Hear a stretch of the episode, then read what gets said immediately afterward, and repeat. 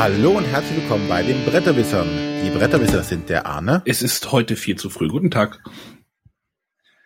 Äh, der Matthias. Guten Morgen, auch wenn ich schon vier Stunden wach bin. Und ich bin der René, der ganz normal hier zur normalen Uhrzeit hier podcastet. Ich weiß nicht, in welchen Zeitzonen der Arne sitzt und der Matthias, aber es ist normale Zeit. So, heute haben wir wieder, ja, unser unser Weihnachtsspecial in Anführungszeichen. Letztes Jahr hatten wir schon ähm, groß und breit über einen ja, modernen Klassiker gesprochen, über äh, Carcassonne. War das letztes und, Jahr? Das war tatsächlich letztes Jahr zu Weihnachten. Echt? Ja. Crazy. Sollten wir jedes Jahr machen. Ja, wir führen die Tradition jetzt schon fort, indem wir heute über ja größeren Klassiker, den noch größeren Klassiker eigentlich reden müssen äh, reden wollen. Und zwar ist das Katan. Aber das wollen wir jetzt nicht alleine machen, sondern da haben wir uns wieder Verstärkung äh, dazu geholt. Und zwar den Arndt Fischer. Hallo Arndt. Ja, hallo, guten Morgen. Du hast jetzt mal ganz, ganz kurz, kurz die Möglichkeit, dich vorzustellen, wer du bist und was du machst. Okay, ganz kurz. Mein Name ist Arndt Fischer. Ich bin in der Redaktion Familien- und Erwachsenenspiel beim Kosmos Verlag und da zuständig für die Spielreihe Katan das mache ich jetzt ja für Katan eigentlich eine sehr kurze Zeit, nämlich seit anderthalb Jahren. Bin, was die Katan-Welt angeht, ein bisschen Frischling, ähm, aber spiele auch schon seit 20 Jahren dieses Spiel und äh, freue mich sehr, dass ich jetzt sozusagen professionell damit zu tun habe. Das ist doch super. Sehr, sehr schön. Da wir heute viel zu bereden haben, starten wir direkt in die Spielerunde. Und da darf der Arne beginnen. Deswegen nehme ich auch ein kleines Spiel heute, ne? Ausnahmsweise mal. Ich glaube, wir haben alle kleine Spiele. Ja, du vielleicht nicht. Aber egal. Äh, ich möchte über das Spiel äh, Welcome to the Dungeon reden. Ich bin ja doch so ein bisschen äh, diesen Mikrospielen nicht ganz abgeneigt. Ich finde es immer interessant, was man aus so einem Spiel rausholen kann. Und bei Welcome to the Dungeon handelt es sich auch um ein solche, solchiges, solches. Äh, es geht darum, dass man irgendwie einen Helden in einen Dungeon schickt. Dafür werden irgendwie äh, sechs Charakter äh, Eigen- oder äh, Ausrüstungskarten hingelegt oder Plättchen. Und äh, es gibt einen Stapel von, ich glaube, 13 Monsterkarten oder sowas, also nicht viele. Ähm, und wenn man dran ist, zieht man von diesem Monsterstapel eine Karte. Da gibt es dann verschiedene Monster, Vampire, äh, Golems, was weiß ich, so das Übliche. Äh, guckt sich die an und äh, darf sich dann entscheiden, ob man die äh, in das Spiel reinlegt, also in den Abla in den Monster-Ablagestapel reinlegt, oder ob man eine Ausrüstungskarte nimmt, auf diese Monsterkarte nimmt und zur Seite legt. Das heißt, der Held verliert eine Ausrüstung. Das geht dann so weit rum und irgendwann wird wechselt dieser Monsterstapel wechselt ein bisschen an und irgendwann sagt ein Spieler, nee, das traue ich mich nicht mehr, das traue ich mir nicht äh, durch diesen Dungeon denn durchzugehen, weil man in, in, in der zweiten Phase wird dann ein Spieler quasi durch diesen Monsterstapel durchgeschickt und äh, muss halt gucken, dass er mit den restlichen Ausrüstungsgegenständen äh, dort durch diesen Stapel noch durchkommt. Also es gibt da halt Hämmer und Heiltränke und Schilde und halt so das Übliche. Also alles sehr, sehr, sehr üblich, wie man sich halt so in so einem Fantasy-Spiel vorstellt. Ja, und äh, eigentlich ist es ein, Bluff- und Zockspiel. Man hat ein paar Informationen, nämlich welche, ähm, welche man, welche Monster in sich in einem Stapel befinden, aber halt nur die, die, die, äh, ich habe hier gerade ein schreiendes Kind im Hintergrund, ich hoffe, es hört man nicht. äh, sehr gut. Ähm, es bringt mich gerade ein bisschen aus dem Konzept. äh, genau, es, es geht halt einfach darum, dass man weiß, wel, dass man weiß, welche Monster man also idealerweise weiß man es, welche Monster man in diesen Stapel gelegt hat und äh, weil manche Ausrüstungsgegenstände sind halt sehr effektiv gegen Monster, die besiegen die sofort und äh, ja, wie gesagt, es ist ein es ist ein Zockspiel, es ist ein ganz kleines Mikrospiel. Ähm, es, es geht halt darum, einfach zu blöffen, oh, lege ich jetzt noch eine Karte in den Monsterstapel, nehme ich jetzt noch einen Ausrüstungsgegenstand. Wenn ich jetzt aber einen Ausrüstungsgegenstand, dann sagt der nächste Spieler, ach nee, ich verzichte, dann muss man dann selber reinlaufen, hat aber weniger Ausrüstung und, und, und, und, und. Also ganz toll. Das ist jetzt auch die deutsche Version. In der englischen oder ich glaube in der japanischen Originalversion gab es auch nur einen, einen Helden mit einem Ausrüstungsset. Jetzt gibt es vier verschiedene Helden, die sich auch immer so ein bisschen unterschiedlich spielen. Das ist ganz witzig. Äh, ist ein toller Absacker oder toller Aufwärmer. Äh, hat uns gut gefallen. Ich möchte mich auch heute kurz halten. Das ist Welcome to the Dungeon von äh, Masato Uesigi. Ähm, ja, irgendwas Japanisches. von Yellow Games und die Schachtel ist ganz toll. Die haben immer so so bedruckte, so glänzende Aufdrucke auf ihren Schachteln. Ja. Ich finde das super. Ich wollte sie ja in Essen damals kaufen, da war es auch schon ausverkauft, weil die irgendwie Probleme mit der Produktion hatten, aber jetzt gibt's das und äh, es ist ganz toll und macht uns Spaß. Hallo? Im deutschen Vertrieb von äh, Heidelberger. Gut, dann darf jetzt der Arndt sein Spiel vorstellen ich darf ein Spiel vorstellen. Das ist super. Und ähm, ich äh, habe mir gedacht, äh, wenn wir so ein bisschen im Klassikerbereich sind, dann nehme ich mal was, was jetzt nicht ganz aktuell ist, sondern wirklich auch für mich schon ein Klassiker, vielen Jahren dabei, und zwar Bonanza. Ähm, ich hoffe, der eine oder andere kennt es. Äh, ist äh, ja schon seit 1997 ähm, auf dem Markt und zwar ein Uwe Rosenberg-Spiel. Ähm, würde man heute gar nicht mehr so erwarten, aber für mich ähm, wirklich ein ganz herausragendes Spiel. Kleine Schachtel, Kartenspiel bei Amigo und äh, aber ganz großer Spaß.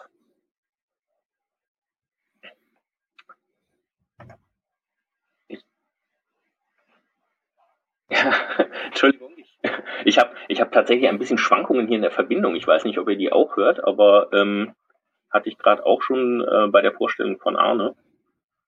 Ähm, von daher. Okay, ich rede einfach mal weiter. Solange ihr nichts anderes sagt, hört ihr mich, ja? Okay, gut. Worum geht's bei äh, Bonanza? Natürlich um Bohnen und äh, die darf man anbauen. Es gibt ganz unterschiedliche Bohnen, äh, die auch, wie ich finde, immer noch heutzutage schön gemalt sind. Saubohnen, Brechbohnen und so weiter. Die haben äh, jeweils auch, ja, sind unterschiedlich häufig in dem Spiel drin und sind unterschiedlich viel wert. Ich als Bohnenbauer baue die auf meinen imaginären Feldern vor mir auf dem Tisch an. Also jeder hat eine eigene Auslage. Und da bekomme ich am Anfang erstmal ein paar Bohnen auf die Hand, fünf Stück.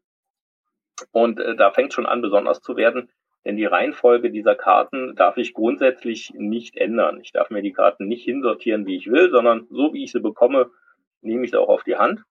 Und ähm, dann geht's los, wird Reihum gespielt. Ähm, der erste Spieler fängt an und er muss jetzt, das ist Pflicht, er muss die allererste Bohne von äh, seiner Hand nehmen, auf einem Bohnenfeld vor ihm ausspielen und äh, ja, legt damit schon mal ab.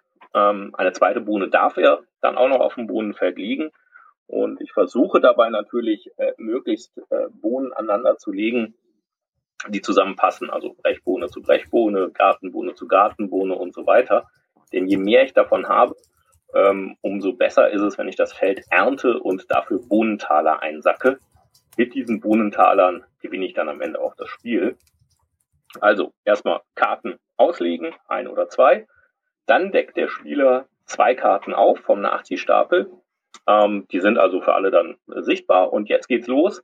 Es geht nämlich darum zu handeln. Ich versuche jetzt natürlich die passenden Boden, sagen wir mal, ich habe Brechbohnen von mir ausgelegt, dann möchte ich von den anderen mehr Brechbohnen dazu bekommen, handle dagegen irgendwas anderes, das, was auf dem Tisch liegt, aber auch aus meiner Hand. Und da kann man jetzt eben dann äh, auch an der Reihenfolge auf seiner Hand äh, wiederum arbeiten. Ich ziehe von hinten eine Karte raus, bringe dadurch andere Karten nach vorne, gebe hier an die anderen Spieler. Also ähm, ich finde immer ein sehr kommunika kommunikatives Spiel, was ich klasse finde. Ähm, ja, und wenn dann alle lustig getauscht haben, die dürfen nur mit dem aktiven Spieler ähm, tauschen, dann äh, werden die Karten angebaut auf den Bohnenfeldern. Sie werden ähm, abgelegt, natürlich nur passen. Wenn ich keine passenden Felder habe, also äh, ich habe verschiedenste Bohnen vor mir rumliegen, dann muss ich vielleicht auch mal ein Feld abbauen und dafür kassiere ich dann die Bohnentaler.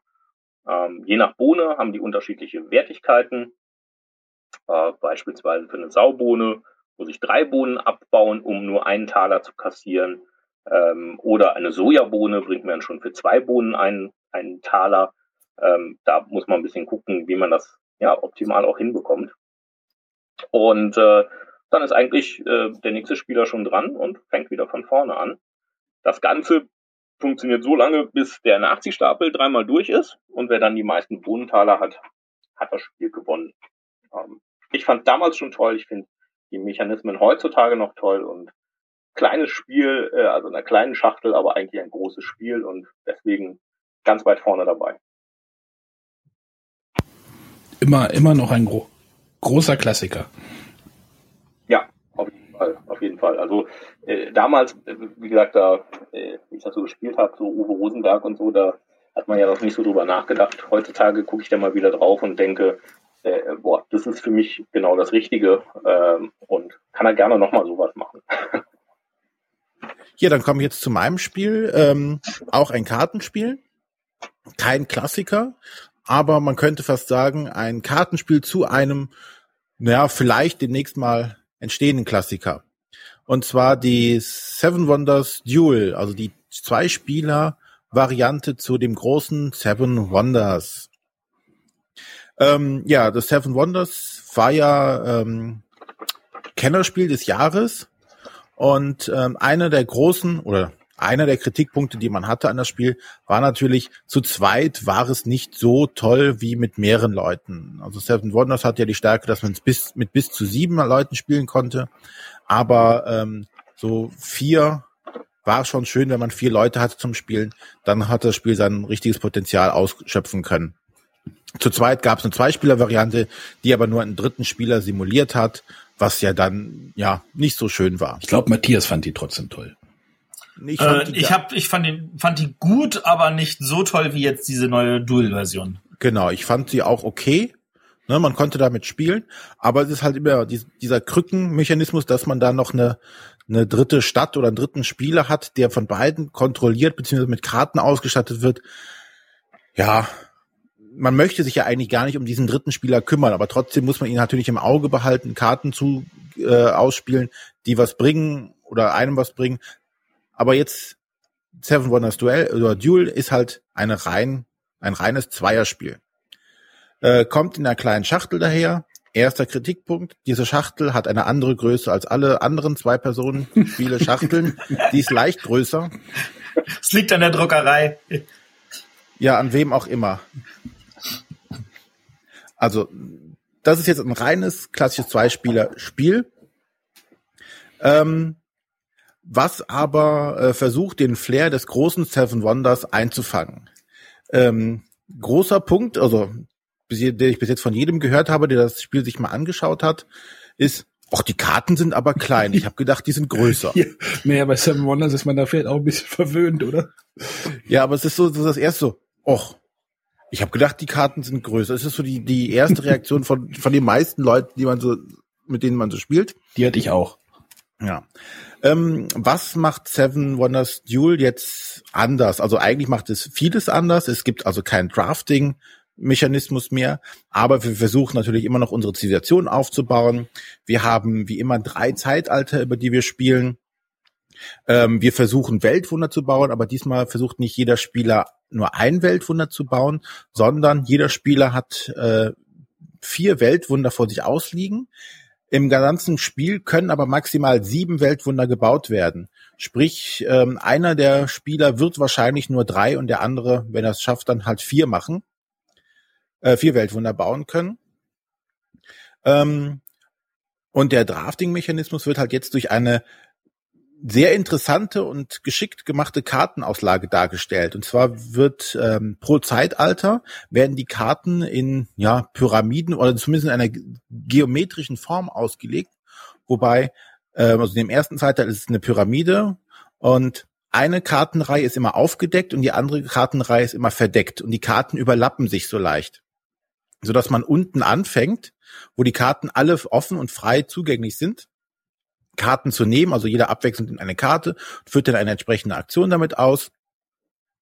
Ähm, dadurch werden dann die Karten da drüber werden frei und sobald keine Karte mehr drauf liegt, kann man eine neue Karte umdrehen, dann kann diese wieder genommen werden und so spielt man quasi diese Pyramide oder diese geometrische Figur äh, ab bis zur letzten Karte.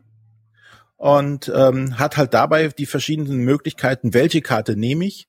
Wenn ich die Karte nehme, gebe ich dem anderen Spieler gegebenenfalls die Möglichkeit, die Karte darunter zu erreichen oder ich decke neue Karten damit auf, womit äh, ein bisschen Unsicherheit ins Spiel kommt und die Leute nicht ganz genau wissen, was kommt jetzt da, was gebe ich dem Gegner gegebenenfalls für Karten in die Hand. Ähm, ja, wenn ich eine Karte genommen habe, kann ich sie entweder äh, bauen, also muss die Baukosten bezahlen, wenn sie denn welche hat, oder ich kann ähm, die äh, Karte ausspielen, wenn ich ein, ein Gebäude habe, was als Voraussetzung dafür gilt, kann ich es umsonst spielen, wie bei Seven Wonders auch. Ich kann diese Karte aber auch nutzen, um ein Weltwunder zu bauen. Also ich muss nicht wie beim großen Seven Wonders drei Karten unter ein Weltwunder, Weltwunder bauen, um es zu bauen, sondern da reicht eine Karte, dann muss ich die Kosten für das Weltwunder bezahlen. Was mir dann einen relativ starken Bonus halt immer zu dem Zeitpunkt gibt, sei es Geld, äh, Militärstärke oder sonstiges. Das Wichtigste, Extrazug. Und der Extrazug. Ähm, oder ich werfe diese Karte einfach ab und krieg Geld dafür. Ja, das Spiel läuft halt dann klassischerweise über diese drei Zeitalter ab. Und am Ende gewinnt meistens der, der die meisten Siegpunkte hat. Es gibt auch wie bei klassischen Seven Wonders so einen so so einen Block, wo dann deine ganzen Punkte drauf summierst. Aber es gibt noch die Möglichkeit, oder zwei andere Siegmöglichkeiten. Einmal ist jetzt die, die Wahrscheinlichkeit groß, dass ich ein, oder die Möglichkeit gegeben, dass ich einen militärischen Sieg mache, indem ich einfach mein Militär weiter ausbaue und dann auf einer ähm, Skala immer weiter in Richtung des Gegners laufen kann. Und wenn ich das Ende erreicht habe, habe ich das Spiel automatisch gewonnen. Ähm, sprich, der Gegner, mein Gegner muss auch achten, dass er auch zumindest ein bisschen Militär hat, um zumindestens das, das, den letzten äh, Schritt von mir zu verhindern zu können. Das geht also auf so einer Skala immer hin und her. Dabei gibt es noch Siegpunkte oder man verliert Geld. Ähm, und es gibt noch ja den Forschungssieg und ähm, zwar kann man da verschiedene äh, Erfindungssymbole. Man, es gibt glaube ich sieben und man muss sechs verschiedene glaube ich haben. Dann hat man das Spiel auch gewonnen. Also es gibt nicht nur den klassischen, wer hat die meisten Siegpunkte, sondern ich kann das Spiel auch vorzeitig beenden. Ja, das Ganze spielt sich relativ flott. Also Karte nehmen, Aktion machen, der nächste Spieler ist dran. Karte nehmen, Aktion machen, der nächste ist dran. Ähm, es ist genügend Variabilität drin. In jedem Zeitalter fliegen drei Karten raus. Am Ende, äh, im dritten Zeitalter sind auch wieder Gilden dabei. Ähm, es gibt noch, wenn du ähm, ein Set von drei gleichen Erfindungskarten hast, darf, drei, drei gleiche waren es, ne? Dann durfte man sich so ein Erfindungsplättchen nehmen, ähm, das wieder einem eine Bonusfähigkeit in irgendeiner Art und Weise gibt, aber von diesen Plättchen sind auch nicht immer alle im Spiel. Also genügend Vari Variabilität, um es nicht äh, gleich, jedes Spiel gleich sein zu lassen. Dieser Kartenmechanismus mit diesem aufgedeckten oder aufdeckenden Karten ist total cool umgesetzt. Das macht also schon Spaß. Ähm, und er setzt das Draften an der Stelle wunderbar. Ähm, ja, einfach ein nettes, tolles Zwei-Personen-Spiel, was so diesen Flair von Seven Wonders einfach gut einfangen kann und auch übertragen kann. Also man hat schon das Gefühl, man spielt Seven Wonders alleine durch die äh, halt Weltwunder, durch die die Karten, die man hat, durch die unter äh, durch die ähm, ähnlichen Bedeutungen, also Rohstoff und alles. Spielt man schon Seven Wonders, aber ein ganz anderes Seven Wonders, als es das klassische war oder das große ist. Aber Empfehlung für Zwei-Personen-Spieler die es gerne machen wollen. Ähm, das ist jetzt von äh, vom Antoine Bauser und dem Bruno Catala.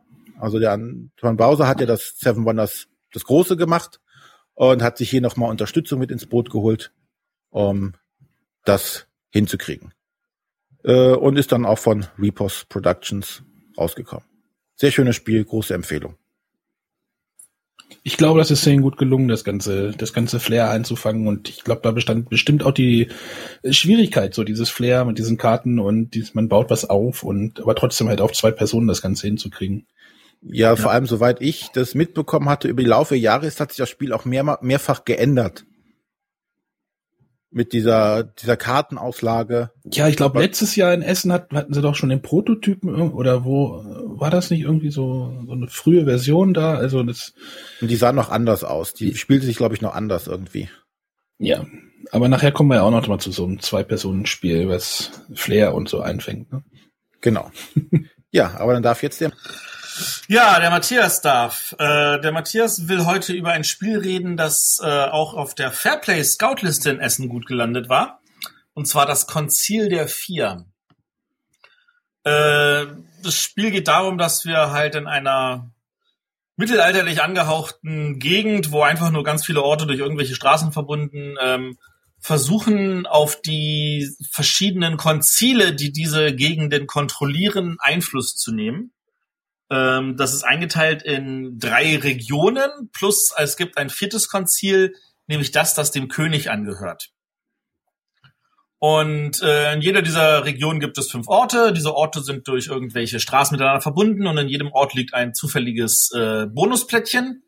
Und wer dran ist, der kann halt versuchen, mit Handkarten, die er hat, äh, Einfluss zu nehmen auf die Konzile, um einen Auftrag zu bekommen aus einer entsprechenden Region. Um Einfluss auf die Konzile zu nehmen, muss man einfach Handkarten abgeben. Die Handkarten sind relativ einfach gehalten in verschiedenen Farben.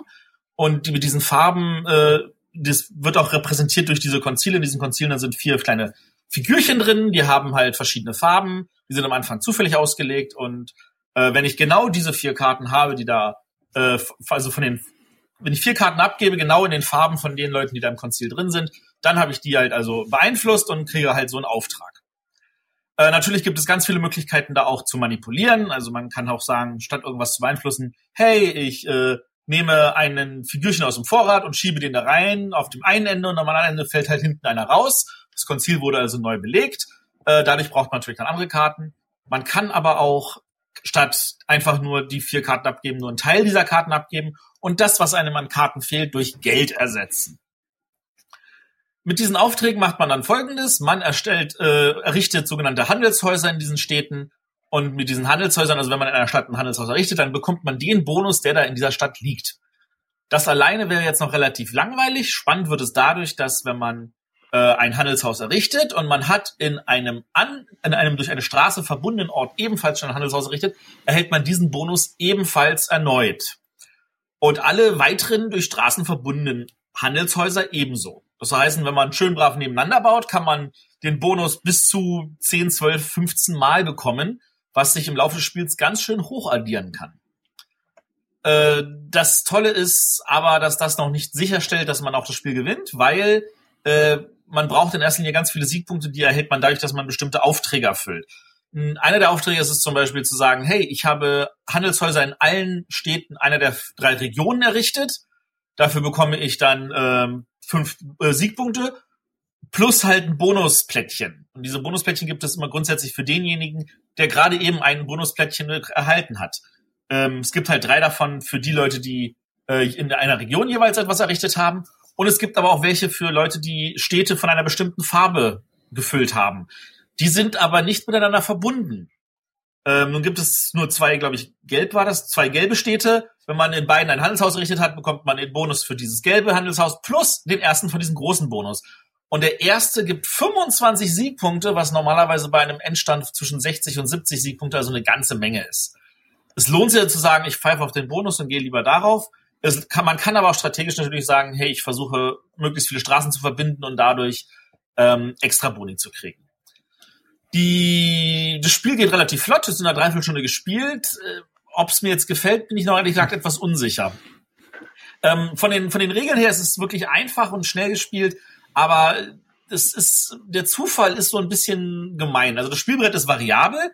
Man kann äh, Vorder- und Rückseite äh, sind die Straßen unterschiedlich gelegt auf diesen äh, Brettern, so dass man sagt, hey, wir machen es ein bisschen leichter oder schwerer, die fünf Orte in einer Region zu füllen. Aber gleichzeitig äh, diese Bonusplättchen und da gibt es zum Beispiel welche, die geben einem Assistenten. Und äh, man kann in seinem Zug Assistenten abgeben für eine Bonusaktion. Äh, das sind dann meistens kleinere Aktionen, aber man kann auch drei Assistenten auf einmal abgeben, um nochmal eine vollwertige Aktion zu machen.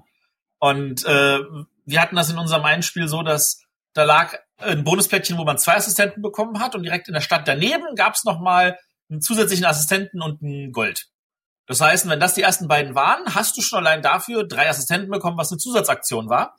Und dann für jede Stadt, die du noch straßenmäßig dran gebunden hast, hast du effektiv gesagt, ach, ich kriege das und ich kriege gleich noch mal eine Bonusaktion. Meistens sowas wie, ich hole mir noch einen Auftrag, damit ich gleich nächste Runde wieder zwei Aktionen machen kann.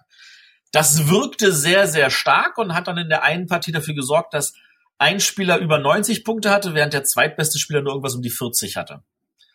Ähm, das wirkte überhaupt nicht toll und die Leute waren ein bisschen unzufrieden. Im nächsten Spiel lief es dann etwas ausgeglichener und es war tatsächlich ein heißer Kampf. Äh, ob das jetzt äh, ein Ausreißer war für das eine Spiel oder ein Ausreißer für das andere Spiel, möchte ich an dieser Stelle weniger beurteilen. Äh, das werde ich aber auch noch mal dann durch mehr Spiele versuchen zu ergründen. Von den Mechaniken her macht es mir total Spaß. Ob's äh, langfristig dann hält, werden wir später sehen. Äh, die Autoren sind an dieser Stelle auch keine Unbekannten. Das ist äh, Simon Luciani und Daniel Taschini. Bekannt durch, wenn ich mich nicht irre, täusch, oder täusche, äh, Zolkin, was ja. ja. auch ein sehr gutes Spiel ist. Ja. Äh, mit wunderschönen Illustrationen von Arnaud Demegert. Erschienen bei Cranio Creations im Vertrieb von Heidelberger ähm, für zwei bis vier Spieler. Du hast noch Marco äh, auf den Spuren von Marco Polo vergessen. Richtig, das haben die auch gemacht. Du hast völlig recht. Ja, so ein unwichtiges Spiel. ja, äh, du hattest irgendwann bei uns geschrieben, irgendwie, das wäre auch was für mich. Ja, weil es so einfach ist. ja, dann muss man mir mal rüberschicken. Okay. Oder ja, irgendwann mal. Wir sehen uns in Nürnberg. Ja, äh, gutes Stichwort. Gutes Stichwort. Wir kommen zu unserem Hauptthema. Genau. Die Frage der Woche überspringen wir dieses Mal, weil wir, ich denke, genug Stoff haben, die wir jetzt besprechen wollen. Und da sparen wir uns die Zeit lieber. Ja, worum geht's denn heute? Um Katan. Ist das jetzt der, der richtige, echte offizielle Name? Der offizielle äh, Markenname, ja genau, äh, heißt äh, Katan ähm, seit diesem Jahr ähm, in unterschiedlichen Bereichen war es äh, schon immer so. Ähm, und im Rahmen äh, einer Marke, die wirklich weltweit mittlerweile unterwegs ist, hat es sich einfach sehr angeboten, einen Namen zu nehmen, der unverwechselbar ist, auch in verschiedenen Sprachen. Ja, es war ja erst dieses große, es gab ja mal wieder dieses große äh, Geschrei, dass man jetzt dieses äh, Siedler umbenennt in Katan. Aber ich finde es total, äh, total bemerkenswert, dass sich das jetzt irgendwie so nach einem, nach einem Jahr oder so oder Dreivierteljahr so durchgesetzt hat. Ja, eigentlich war es, also, also tatsächlich, äh, wenn man, wenn man darüber äh, sprechen, wie intensiv das an verschiedensten Stellen äh, diskutiert wurde, natürlich auch äh, vor allen Dingen äh, bei Cosmos, ähm, es hindert ja auch niemanden daran weiter zu sagen, ich siedle oder so, das äh, ist überhaupt nichts gegen einzuwenden. Ähm, aber wir hatten natürlich große Befürchtungen auch, ähm, dass das irgendeinen Abbruch tun würde. Ist nicht der Fall, aber eben auch, weil ähm, viele vorher schon auch gesagt haben, das ist eben Katan. Ähm, nicht zuletzt digital zum Beispiel, also alles, was damit zu tun hatte, war es schon immer Katan. Da durfte nämlich die Siedler gar Ach, nicht, weil ja zeitgleich eben dieses die Siedler praktisch rausgekommen ist. Ähm, und äh, auch in auch in anderen Ländern ähm, war es nicht immer die Siedler ähm, und ist schon auf Katan abgezielt. Also von daher, es war vielleicht so eine, eine natürliche Evolution auch. Also wenn man sich die verschiedenen Schachteln anguckt, ja, also wenn man lange dabei ist und drauf guckt, am Anfang war Siedler riesig groß und äh, eigentlich mit jedem Neuauflage ist dann das Katan größer geworden. Also eigentlich war es eine logische Schlussfolgerung. Müssen wir denn das Grundspiel jetzt noch mal kurz erklären? Das ist eine sehr gute Frage. Wo, worum geht's denn in dem Grundspiel zu Katan oder Siedler von Katan oder?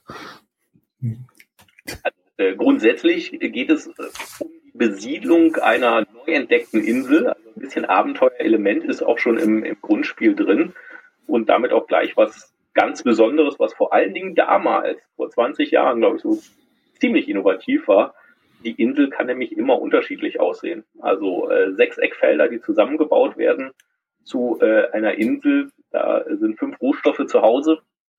Und äh, das kann also jedes Mal anders sein. Also enorme Flexibilität. Und ähm, ja, auf diese Insel kommen dann die Spieler mit ihren Siedlungen. Siedlungen an den Rohstofffeldern bringen mir dann über einen Würfelwurf äh, die Rohstoffe und mit den Rohstoffen wiederum kann ich was bauen. Und wenn ich Siedlungen oder später Städte baue, kriege ich dafür Siegpunkte.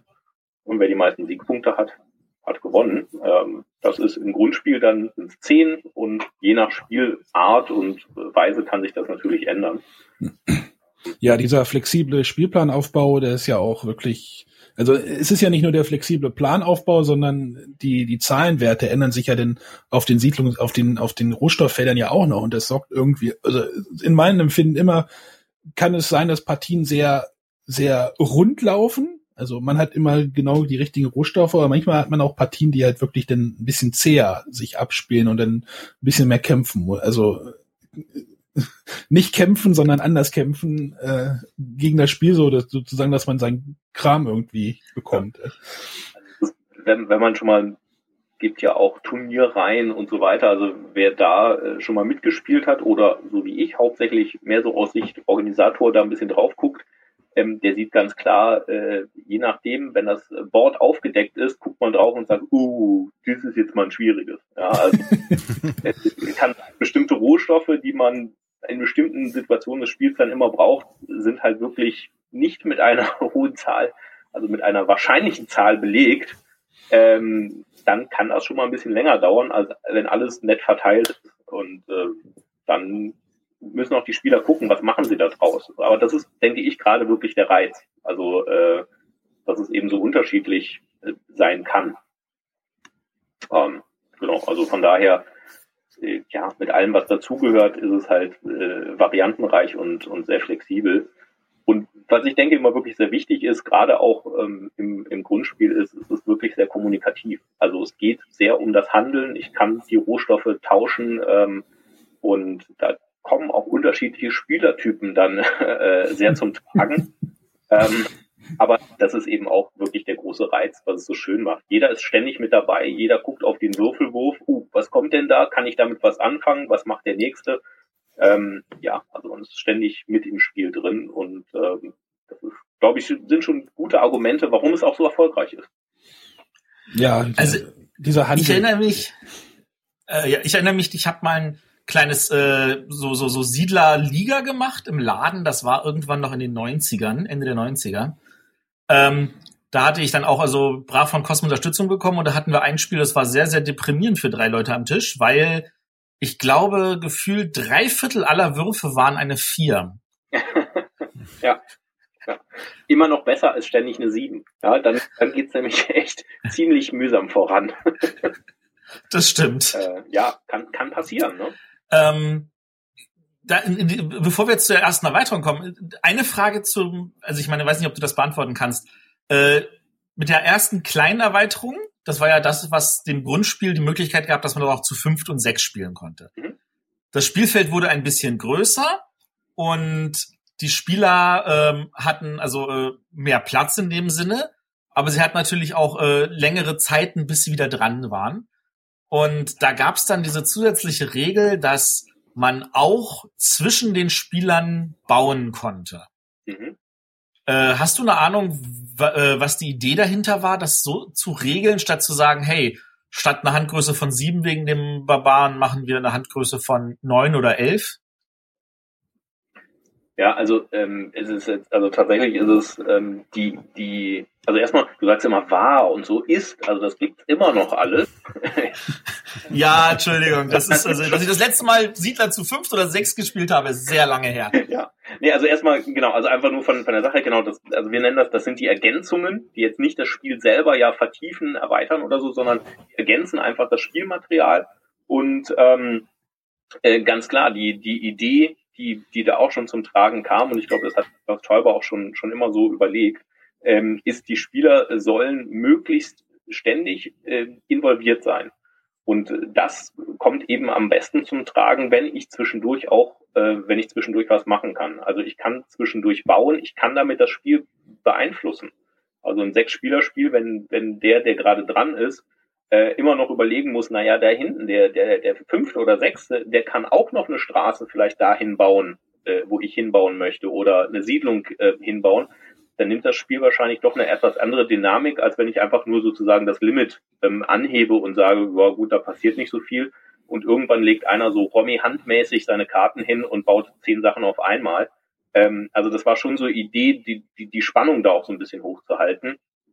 Und äh, bei mir ist es wirklich nicht so lange her, dass ich auch im Familienkreis haben wir nochmal zu sechs äh, gespielt. Ähm, war sehr beeindruckend, muss ich sagen. Also äh, von, von den ganzen Abläufen her. Und da habe ich auch gerade wieder gedacht, das ist schon super, dass man diese Regeländerung da genau so gemacht hat. Es ändert sich nicht viel, aber es ändert sich doch, dass ich drin bleibe. Im Gegensatz zu anderen Spielen, wo man auch immer sagt, na, oh, wenn man zu fünft und zu sechst ist, dann dauert's halt wieder. Ne? Downtime wird immer größer. Ich bin ja nicht so nicht so drin im Spiel. Hier muss ich ständig aufpassen, mitmachen, auch mit tauschen und handeln. Sonst macht der vor mir das. Ähm, also also ja. Siedler mit sechs ist wirklich eine sehr eigene Erfahrung. Also man hat ja die, nein, nein, nein, das war jetzt im Positiven. Also okay. dieser Spielplan ist ja doch schon merklich größer und es ist halt doch, es, es ist viel mehr los auf diesem Spielplan und dann hat man natürlich noch viel größeren Handelsaspekt untereinander, weil jeder ja irgendwie immer was zu sagen hat. Also wir reden ja später noch, aber ich sag mal, Siedler zu 1000 ist auch, ist auch Erfahrung. Ja, wobei die Regelung finde ich auch richtig gut, ja. nee, aber wie gesagt, also ich, ich glaube, das ist wirklich so die, die Grundidee von Klaus Teuber schon gewesen. Ähm, die Leute sollen mit dabei sein und das, das auch bei der, ähm, bei eben der Ergänzung mit bis zu sechs Leuten. Und ich denke jedes Mal dann noch, also gerade für so ein doch strategisches und im Vergleich zu vielen anderen Spielen ähm, doch auch ein etwas anspruchsvolleres Spiel, äh, kann man zu fünf und sechs trotzdem eben noch großartig spielen. Ähm, nun ist es natürlich so, dass der Täuber, der war für die damaligen Zeiten schon sehr, sehr ähm, intelligent, was das Spieldesign betraf. Hatte ja auch schon ein paar äh, Pöppel zu Hause rumstehen für wirklich gute Spiele. Und äh, der wusste natürlich, also dass das Spiel, das er entwickelt hatte, äh, zu viel war für die erste Box und hat das runtergesized, um den Rest dann nachträglich nachzuliefern, als die Leute sagten, sie wollen mehr. Ähm, wie kam es dann, diese einzelnen Entscheidungen, wie, wo, was das aufgeteilt wird? War das dann alles von dem Klaus gemacht oder inwieweit war dann also ich, Kosmos in Redaktionsform daran beteiligt? Ja. Das, das, ist, das ist sowas, genau, das sind für mich natürlich Sachen, die jetzt äh, etwas schwieriger zu beantworten sind. Da kann ich immer nur das sagen, was, ich vom Hörensagen auch mitbekommen habe. Und ähm, so wie es heutzutage eben auch ist und wäre, also grundsätzlich ähm, Klaus Teuber, äh, mittlerweile eben ja auch mit seinen Söhnen, ins, insbesondere Benny Teuber, ähm, die entwickeln die Sachen schon also ziemlich, ziemlich weit und ziemlich gut. Also das ist, äh, wenn man, wenn man da was bekommt und was spielt, auch neue Szenarien oder so, das ist schon ziemlich gut durchdacht. Ähm, und äh, natürlich versucht man dann von, von unserer Seite, Redaktionsseite, aber auch einigen Testspielern, ähm, dann immer noch ein bisschen äh, Verfeinerungen, Ideen reinzugeben. Ähm, und so war es damals, denke ich, auch. Also ähm, Klaus Teuber hat da schon immer dieses Grundkonzept, das, das, das hat er schon, das, das sind die Ideen ähm, so. Ähm, und dass natürlich dann nochmal andere Ideen dazukommen und das ist auch sehr schön, da ist er natürlich, da, da ist er wirklich auch sehr offen. Also ist eben nicht so, dass er sagt, nö, das habe ich mir so überlegt und das muss jetzt immer so bleiben, ähm, sondern dann sagt er auch, äh, ja, das äh, ne, in, in dieser Feinabstimmung auch vielleicht ist das zu viel für die und die Spieler und das kann man ja woanders noch bei, beifügen.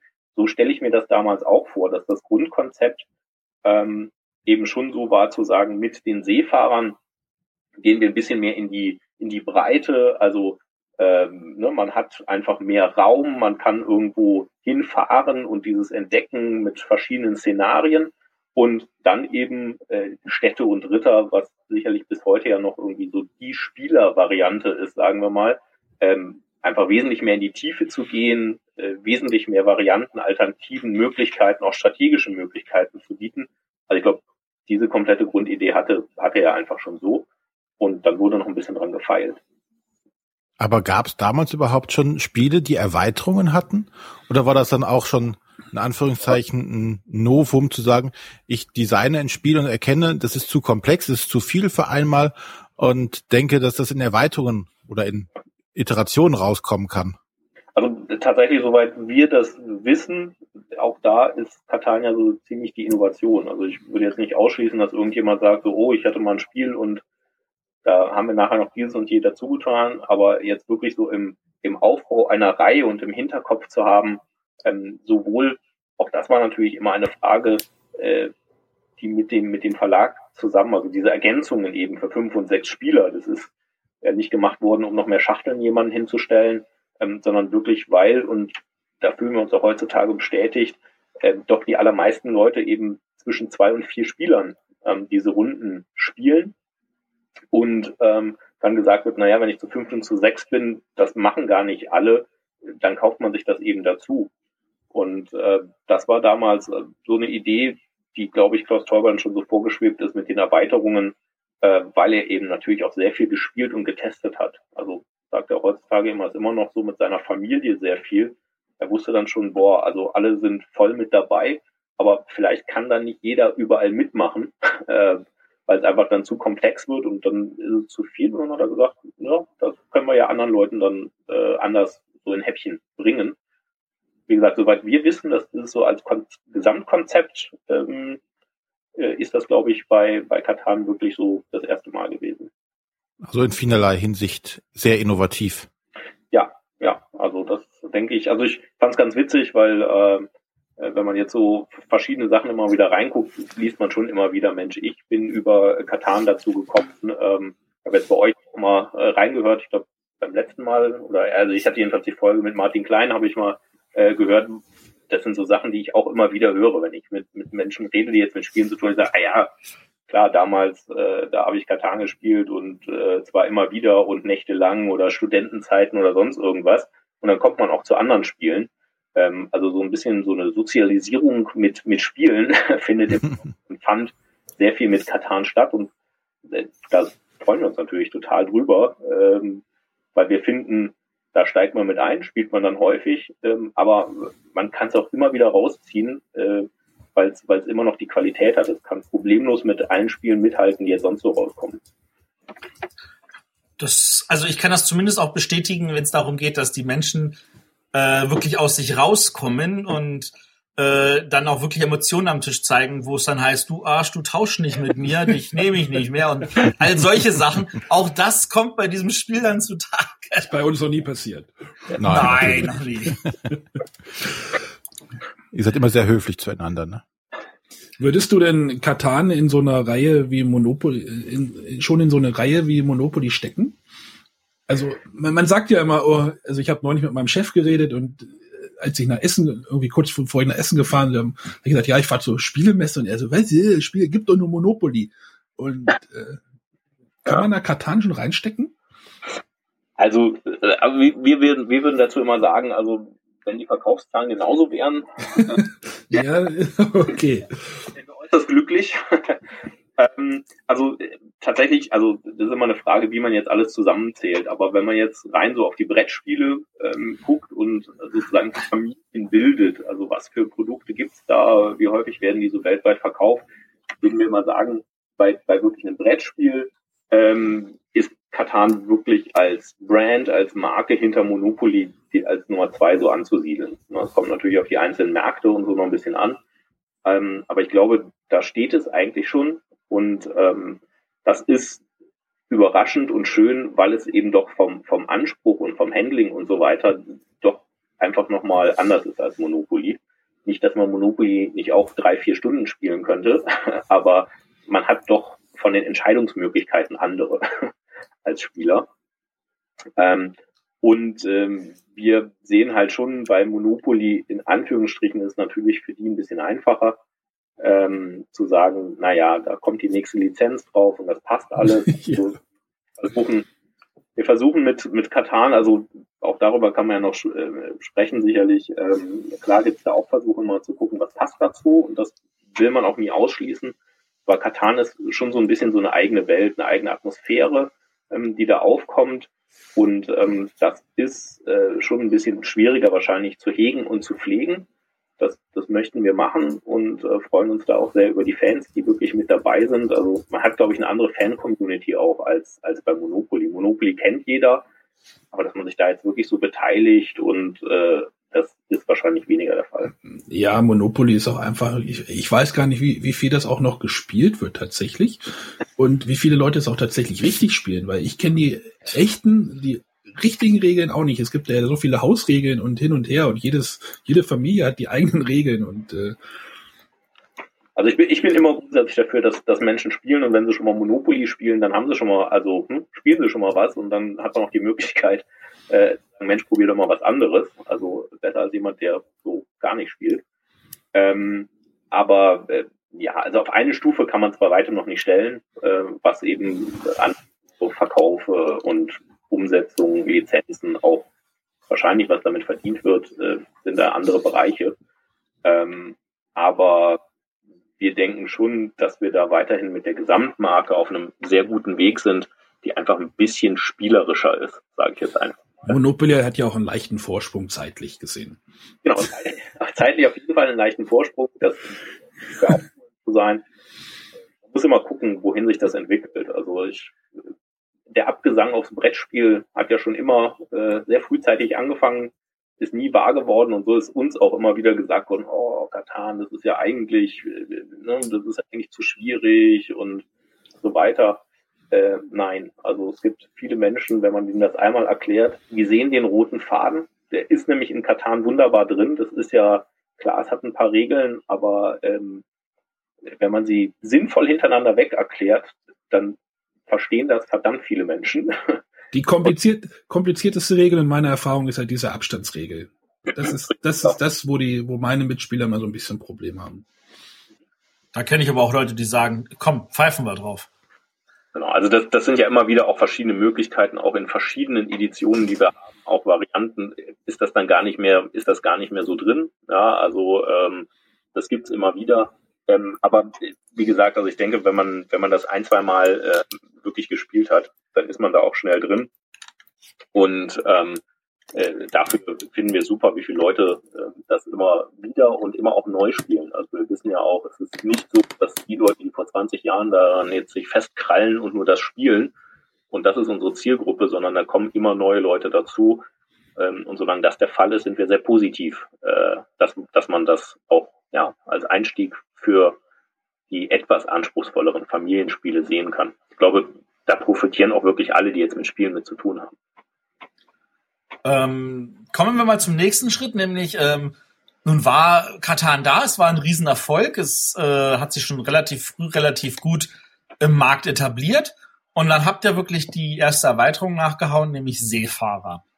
Und die ist jetzt ja nicht so, dass ihr das Spiel ähm, viel verändert, sondern sie verändert sich aber auf eine Weise, wo ich ehrlich gesagt so viele Menschen kenne, die sagen, sie würden nie wieder ohne Seefahrer spielen, weil das so super simpel sich in das Spiel hineinfügt. Ja, ja also äh, klar, also bei den, bei den Stufen der, Erweiterung ist ähm, und das ist auch äh, zum Beispiel kann man immer ja dazu sagen, unsere Erfahrung von den Spielern her, als, als nächstes kommen die Seefahrer dazu, weil eben ich bei den Grundregeln nicht so viel Neues beachten muss. Also ich sage dann halt, okay, jetzt baue ich halt Schiffe, äh, ist ein bisschen anders als Straßen, vom Prinzip aber ähnlich, zwei, drei kleine Regeln anders. Aber ich glaube, ein ganz wesentlicher Punkt ist dieses Entdecken. Also mir ging es jedenfalls schon damals so und mir geht es auch heute noch so, dass ich dieses Entdecken äh, einfach so toll finde. Ja, ich fahre, ich gehe irgendwo hin, ich weiß jetzt nicht, was drunter ist, es gibt schon mal einen neuen Kniff ähm, und auch die Möglichkeit, eigene Szenarien und so sich damit zu überlegen. Ja, ich lege die Dinger aus und da hinten ist halt eine Insel, da ist eine Insel, äh, wie komme ich hin, was kriege ich dafür, dass ich da hinfahre. Ähm, also wirklich diese, diese kleinen Kniffe mit dem Entdecken, das, das bringt einfach ja nochmal sowas wirklich Neues, ohne dass ich viele Regeln dazu packen muss. Und das ist, glaube ich, so der große Erfolg dieser Erweiterung. Und ganz wichtig war damals für uns, da gab es diesen Rahmen drumrum, dass die Plättchen nicht mehr verrutscht sind, wenn wir ans Spielfeld gekommen sind. Ganz, ganz wichtig war das. Ja, also, ja. genau. Also wenn wir dann noch über die verschiedenen Erweiterungen, äh, Verbesserungen und äh, Neuauflagen sprechen, ähm, was ja sicherlich auch noch kommt. Ähm, klar, also äh, da muss man auch sagen, aber das hat man auch wirklich selten. Also ein Spiel, ähm, wie gesagt, ihr habt jetzt ja schon gesagt, so, naja, den anderen Klassiker, den ihr besprochen habt, ist Carcassonne so aus den letzten Jahren da wird nicht mehr, also zu, zu dieser, also in der Klassikerreihe mit Katan und Carcassonne, da werdet ihr Probleme haben, noch viele weitere äh, finden. Jetzt wirklich ja, Bonanza hast du jetzt gerade vorgestellt. Das wäre auch noch etwas, was ich als Klassiker betrachten würde, weil Bonanza ja auch Anlehnungen an Katan hat. Ja, Ja, äh, absolut perfekt, genau. Also das ist halt wirklich auch so, auch wunderschöne Erweiterungen, auch schöne Ideen drin, ähm, auch kommunikativ, deswegen, da stehe ich auch voll drauf. Ähm, aber es ist einfach so, ich sage jetzt einfach nur von der Größe der Marke und von denen äh, auch Fans und so weiter, gibt es wenig Spiele, die das sozusagen ähm, noch schaffen können, ähm, das so hinzubekommen. Ähm, Fällt mir nur noch Zug um Zug ein. Zug um Zug, richtig, ja, wobei das eben auch von der, von der Sache her vielleicht ein bisschen noch ja, familienmäßiger ist. Ähm, das, das geht auch, geht auch so in die Richtung rein. Ähm, aber Katan eben hat diese Möglichkeit mit, mit so vielen verschiedenen Varianten, ähm, Ideen und so weiter ähm, zu spielen. Ähm, und da ist es ja äh, auch eine Herausforderung schon immer gewesen, den Überblick zu behalten. äh, was es an neuen Möglichkeiten und Ideen da auch gibt. Ja, ja ähm, Seefahrer, ja, weil wir gesagt haben, Seefahrer hat ja wirklich einfache Regeln.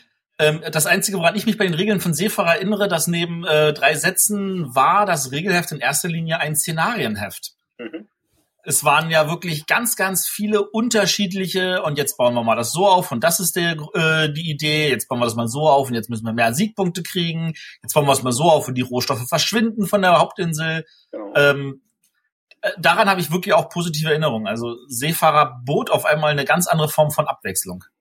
Und es war eigentlich schon, schon so, eine, so eine erste Idee, irgendwas ein bisschen durchzuspielen. Also wenn man es so gemacht hätte, was glaube ich nicht unbedingt alle oder viele gemacht haben, als aber wirklich so von einem Szenario durch das andere so komplett durchzuspielen, ist das, geht das schon in die Richtung so, so eine kleine Geschichte, ja, die auch miterzählt wird. Also ich fahre erstmal irgendwo hin, ich entdecke was, dann sind da eben neue Rohstoffe, ich finde Gold, äh, was, was mir irgendwas bringen kann.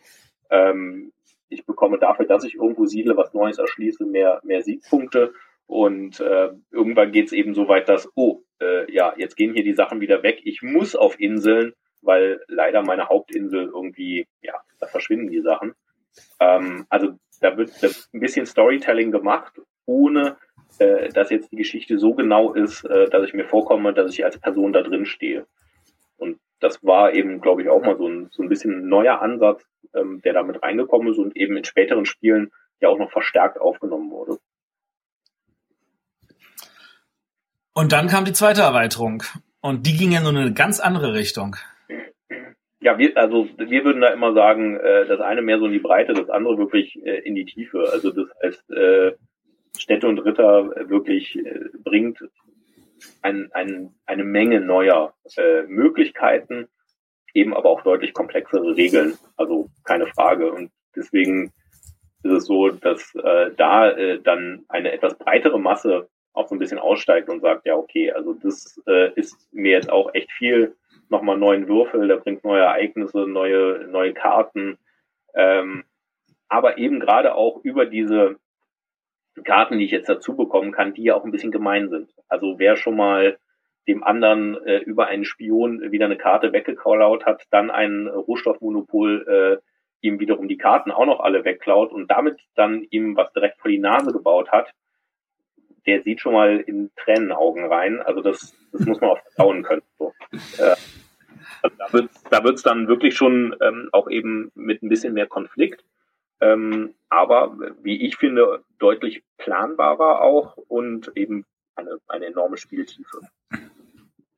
Na, dann, dann stelle ich jetzt mal eine ganz steile These auf. Inwieweit ist denn Städte und Ritter daran schuld, dass die Leute bereit sind, komplexere Spiele spielen zu wollen? Also ich, ich muss ja bei Städte und Ritter fand ich ja, das hat mich auch mehr geflasht, weil es auf einmal viel mehr Spieltiefe hatte, wie du es auch so schön formulierst. Und diese Tiefe hat dazu geschrien, dass ich noch mehr Tiefe wollte und dass ich dann anfing, sagte, okay, was gibt's denn noch für Spiele, die Spieltiefe bieten? Und dann anfing wirklich ganz viele komplexe Spiele zu spielen und äh, auf diese Weise halt also auch in diese Richtung gedriftet bin. Ja, dann müssen wir drüber nachdenken. Ja, müssen wir also nicht, dass ihr jetzt steht und Ritter aus dem Regal nehmt oder so.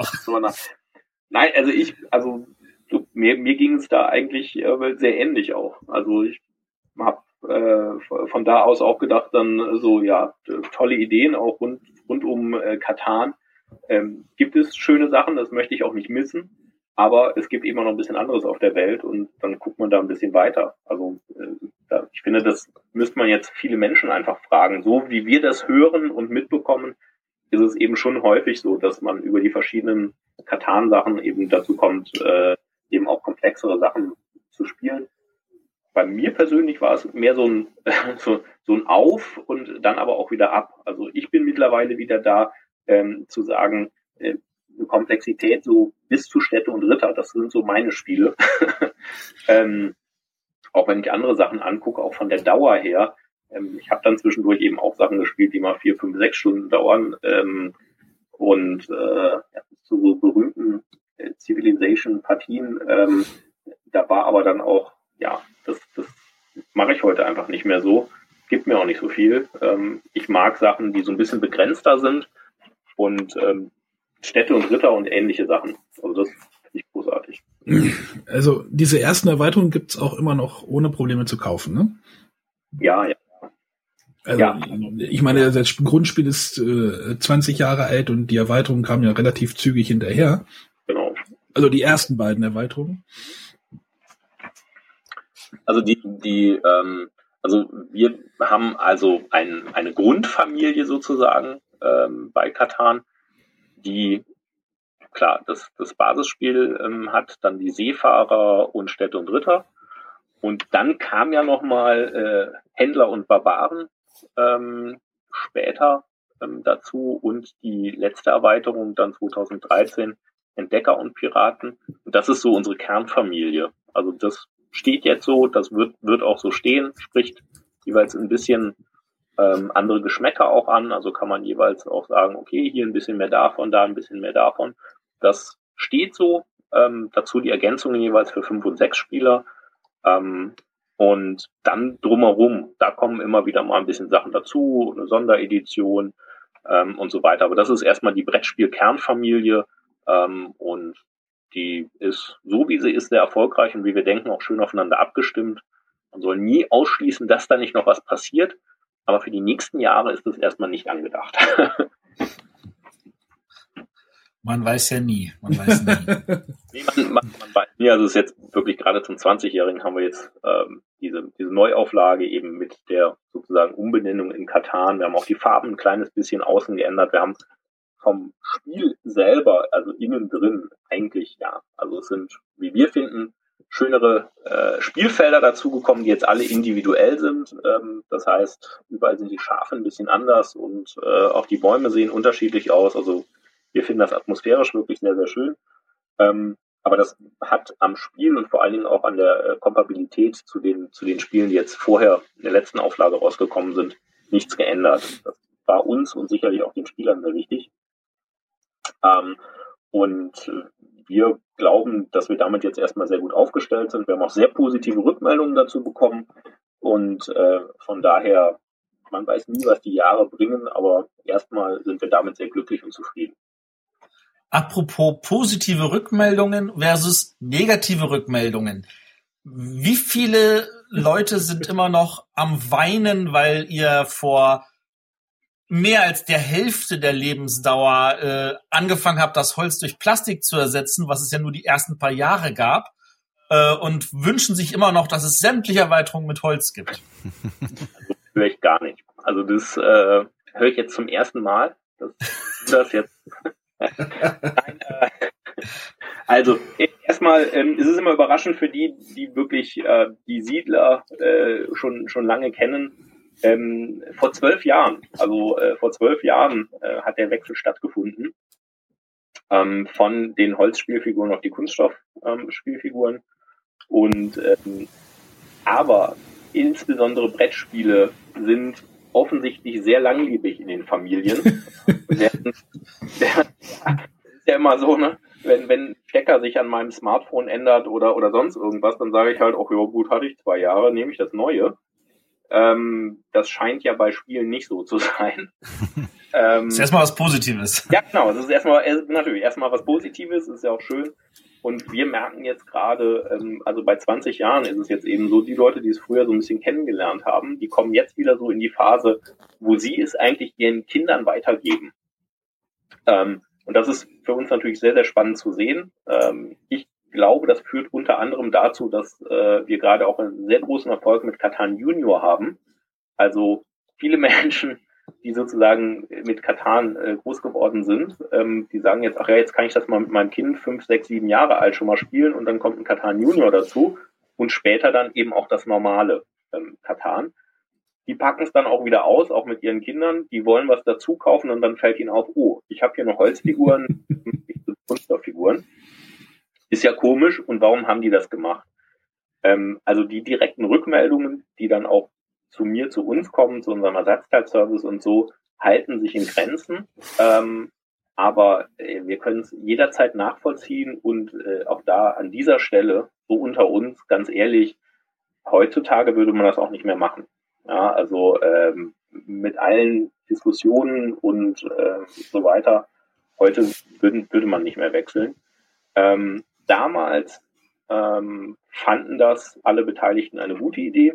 Also es wurde natürlich auch damals schon sehr kontrovers diskutiert, aber letztlich war die Entscheidung zu sagen, wir haben Vorteile, wir können viel schickere Siedlungen, Städte und so weiter gestalten mit diesem Kunststoff. Also ich weiß jetzt, ich schätze mal, ihr habt auch so die alten Holzversionen da stehen. Wer mal auf Kunststoff geguckt hat, sieht, aus diesen Monopoly-Häuschen sind richtige, richtige Siedlungen geworden. Da kann man die einzelnen Häuser sehen.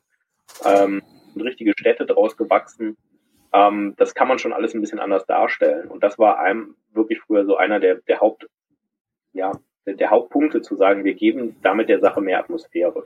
Also ich, ich oute mich ja jetzt, dass ich die Plastikversion mittlerweile zu Hause haben, aus einem Grund. Es gibt einen Rahmen drumrum. Genau. Und es gibt diese, diese halt. Mann, der, der, Rahmen war doch schon bei Seefahrer dabei. Ja, ja. Aber ich möchte ja das im, im Grundspiel, aber egal. Und es ja. gab, es gibt da diese Halterung für die Karten. Das, also die Version macht halt auch schon Sinn in ihrer Art und äh, also es war ja, also man, also es wird häufig wirklich in so Diskussionen wird es reduziert auf Kunststoff gegen, äh, gegen Holz irgendwie. Ähm, so war es nicht, sondern es war einfach die Idee, eine Edition rauszubringen, die viele Verbesserungen bringt. Das sind Kartenhalter, das ist der Rahmen drumherum, der eben auch dann passend ist äh, für Grundspiel, für Seefahrer, äh, für alle weiteren Erweiterungen. Ne? Bei Entdecker und Piraten brauche ich auch diesen Rahmen und, und habe eine viel größere Spielfläche. Ähm, da ist es schon gut, sowas drumherum zu haben. Ähm, es war auch die Idee, die, die Standfläche zum Beispiel von den Spielfiguren ähm, zu erweitern. Also gerade auf diesen Kanten ja, stehen einfach diese etwas größeren Spielfiguren äh, wesentlich besser. Auch die Straßen ja, und so. Also das äh, war schon so ein, so ein Gesamtkonzept, mit dem damals gedacht wurde, so, hey, damit machen wir es richtig viel besser. Ähm, heutzutage hätte man jetzt gesagt, so, ja, man hätte auch einen Rahmen machen können, man hätte Halterungen machen können, man hätte die Spielfiguren vielleicht ein bisschen größer machen können, aber noch aus Holz. Ähm, und dann wären alle wahrscheinlich unglaublich glücklich gewesen. Ähm, aber jetzt das Ganze nochmal zurückzudrehen, ähm, das ähm, grenzt dann schon an Irrsinn.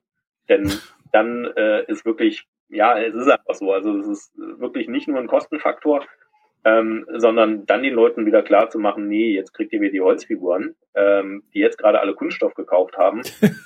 Das ist äh, ja, das ist sehr schwierig. Mutig? Ja, genau, genau, mutig, ja, mutig. Ähm, es ist wirklich so, man sieht das bei, bei Rezensionen und so weiter, dass eben alle, die es von damals kennen, die sagen immer so, oh ja, trotzdem super Spiel, schade mit den Holzfiguren. Wer das nicht kannte, ja, ähm, der ist auch jetzt mit den Kunststofffiguren unglaublich glücklich und sagt, ja, die sehen schön aus, die sind, die sind gut, damit kann ich super spielen.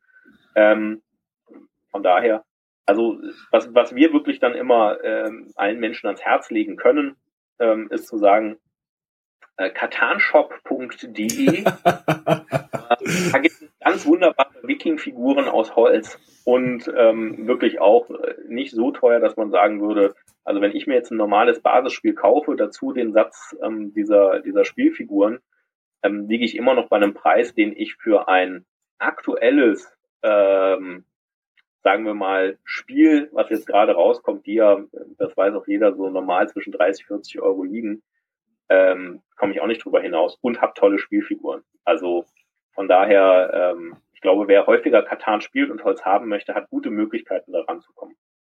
Äh, Gibt es da auch die Holzfiguren für Entdecker und Piraten? Gibt es auch, ja. Gibt es also. Weil das war nämlich das größte Problem, als wir Entdecker und Piraten gespielt ja. haben und mit sehr viel Freude durch die ganze Kampagne durchgelaufen sind, ja. dass einer gesagt hat, ich kaufe mir mal das Grundspiel, damit wir wenigstens das Plastikzeug haben, damit man es spielen kann. Ja, ja. Ja, also es ist, es ist tatsächlich, du, du bekommst da alle Spielfiguren für, ähm, für ähm, alle Erweiterungen auch passen dann zueinander und ist ja immer die Frage, wie, wie sehr, wir sagen auch immer zum Beispiel die, die Erweiterung Händler und Barbaren, die ist problemlos mit ähm, dem Holz-Basisspiel zusammen zu spielen. Also das, das geht. Also ich muss nicht sozusagen, nur weil ich irgendeine Erweiterung haben möchte, mir unbedingt ein anderes äh, Basisspiel kaufen, wenn ich Holz habe. Aber dann reiten halt äh, Kunststoffkamele über mein, über mein Holzkatan. Äh, wer, wer damit leben kann bei so einer Erweiterung, kann es spieltechnisch wunderbar zusammen spielen. Ähm, äh, wer natürlich sagt so, nee, also das möchte ich schon ein bisschen schicker haben, der kann eben da äh, ein bisschen Geld ausgeben und ich denke immer äh, wirklich im Vergleich zu vielen anderen ähm, Entertainment-Angeboten äh, mit immer noch sehr günstig. Keine Angst, keine Angst. Niemand wird ja einen Vorwurf machen, dass Katan zu teuer wäre. Nee, ich mein, also ich, ich finde ja immer, das ist der, der Vergleich, wir vergleichen uns mittlerweile ja mit äh, eigentlich mit anderen Angeboten auch. Ne? Und wir sagen immer allen Menschen, die sagen, boah, Brettspiele und wie teuer, also wirklich völlig unabhängig von Katan, sagen wir immer, ja, also sie spielen zu viert, sie spielen äh, ein Spiel, das 40 Euro gekostet hat, ist pro Nase äh, 10 Euro, spielen sie zwei oder dreimal, sind aber sowas von weit vorne gegenüber einem Kinobesuch, ähm, also ist toll, ja, und von daher, das ist ja so ein bisschen, bisschen der Punkt und deswegen denke ich auch immer, wer Katan häufiger spielt, der leistet sich das und äh, hat wirklich was sehr Schönes. Ähm, aber weil wir gerade bei Plastik reden, reden wir mal von dem Plastik, das porös und alt wird, nämlich von Sternenfahrer von Katan. Ja. Das ist ja, da kam dann irgendwie nach der zweiten Erweiterung kam man auf die Idee, ja, äh, wenn wir schon Sachen besiedeln, dann sind wir natürlich Leute, die auch Sachen besiedeln, die außerhalb unserer kleinen Insel liegen. Äh, und dann fliegen wir ins große Weltall und spielen das Sternenfahrer was finde ich auch ein paar ganz tolle Ideen hat ja. und wo es ganz viele Leute wirklich lieben, aber was jetzt schon seit vielen, vielen, vielen Jahren nicht mehr zur Katan-Familie gepflegt wird. Ja, also es ist ähm, 1999 ist rausgekommen, ich glaube sozusagen zur, zur Jahrtausendwende sozusagen in den, in den Weltraum gestartet. ähm, und das ist, ja, also wenn, wenn ihr, wenn sich bei euch eine riesige Fangemeinde meldet, die sagt, ja, wir wollen das wieder, äh, dann sind wir gerne bereit. Also das ist immer, das ist wirklich immer sehr, sehr schwierig. Also die Sternfahrer ist ein komplexeres Spiel. Ähm, es ist vor allen Dingen auch materialmäßig sehr aufwendig und wie so richtig oh ja. müsste man sein Material da sich auf jeden Fall nochmal gut überlegen, wie man das umsetzt. Mit Holz? Also es gibt sicher verschiedene Möglichkeiten, ähm, aber das ist wirklich, das ist aufwendig, das ist dann auch teuer und ähm, dann reicht eben nicht eine Zielgruppe, wo man sagt, so ja, äh, also bei uns melden sich jedes Jahr, das ist so, bei uns melden sich jedes Jahr einige Leute, ähm, die auch sagen, Mensch, das ist doch toll und ich habe es mal bei einem Freund gespielt, das gibt's nicht mehr, äh, mach doch noch mal, ja, aber es sind eben nicht 5000 Leute pro Jahr, die sich bei uns melden. Ähm, und es ist sehr, sehr schwierig, ähm, die Zielgruppe genau zu erwischen. Ähm, aber da ist kein großes Geheimnis zu sagen, äh, wir überlegen uns durchaus, äh, sowas nochmal zu machen. In welcher Form und wann, das, das kann man im Augenblick wirklich nicht sagen. Aber wir wissen, es sind, es sind Fans da, ähm, die finden das großartig. Ähm, übrigens aber auch für eine 3D-Version gibt es immer wieder Anfragen. Ja, also die wird mittlerweile ja auch so um die 1000 Euro gehandelt bei eBay oder so. Ähm, da gibt es immer wieder Menschen, die sagen, Mensch, das ist doch mal großartig, aber schwierig zu sehen, wie viele es dann sind. Also das äh, ist ein enormer Aufwand, ähm, das zu machen. Ähm, würde bei uns immer so unter Fanpflege ähm, geführt und äh, kommt wahrscheinlich irgendwann mal wieder, aber wann, das äh, müssen wir mal sehen. Also an dieser Stelle der direkte Aufruf an unsere 5000 Hörer. Schreibt alle an den Kosmos Verlag, dass ihr Sternenfahrer wiedersehen wollt. Jährlich damit bitte. der Kosmos Verlag sagt, ja, das lohnt sich. Ja, also, genau. Also, und ehrlicherweise muss man auch sagen, das ist, ähm, mittlerweile sind solche Sachen eben, ähm, äh, nicht mehr rein national zu sehen, ähm, sondern ähm, natürlich gucken wir es immer mit den internationalen Partnern. Also Katar mittlerweile ja in bestimmt 40 Ländern der Welt äh, vertreten, 30 verschiedene äh, Ausgaben und Sprachen. Und ähm, also sowas macht man dann eben nicht mehr äh, so für sich alleine. äh, sondern dann wird gesagt, klar, dann, dann checken wir, wen interessiert es überall und wenn dann genug zusammenkommt, dann setzen wir uns da auch nochmal dran. Aber auch von der Entwicklungszeit würde das sicherlich wieder ein Weilchen dauern, weil man möchte ja eben äh, 20 Jahre später auch nochmal äh, Sachen besser machen.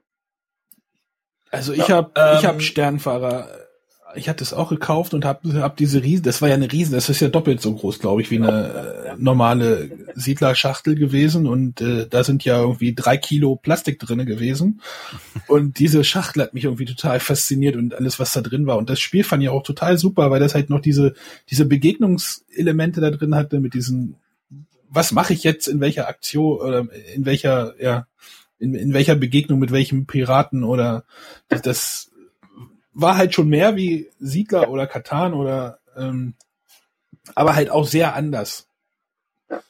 Also man muss, man muss einfach sagen, die Zeiten haben sich auch geändert. Also so wie wir jetzt auch schon drüber gesprochen haben, ähm, also so ein Spiel jetzt nochmal rauszubringen, ähm, trifft eben auf andere Konkurrenz als damals. Ja. ja so, ähm, man würde dann die Leute eben so nicht mehr erreichen, man muss an die, an die Zielgruppe ran und ähm, das hat sich alles ein bisschen geändert. Also es ist nicht mehr so einfach zu sagen, so, ja, hier, hey, neues äh, Katan-Spiel und äh, das war's.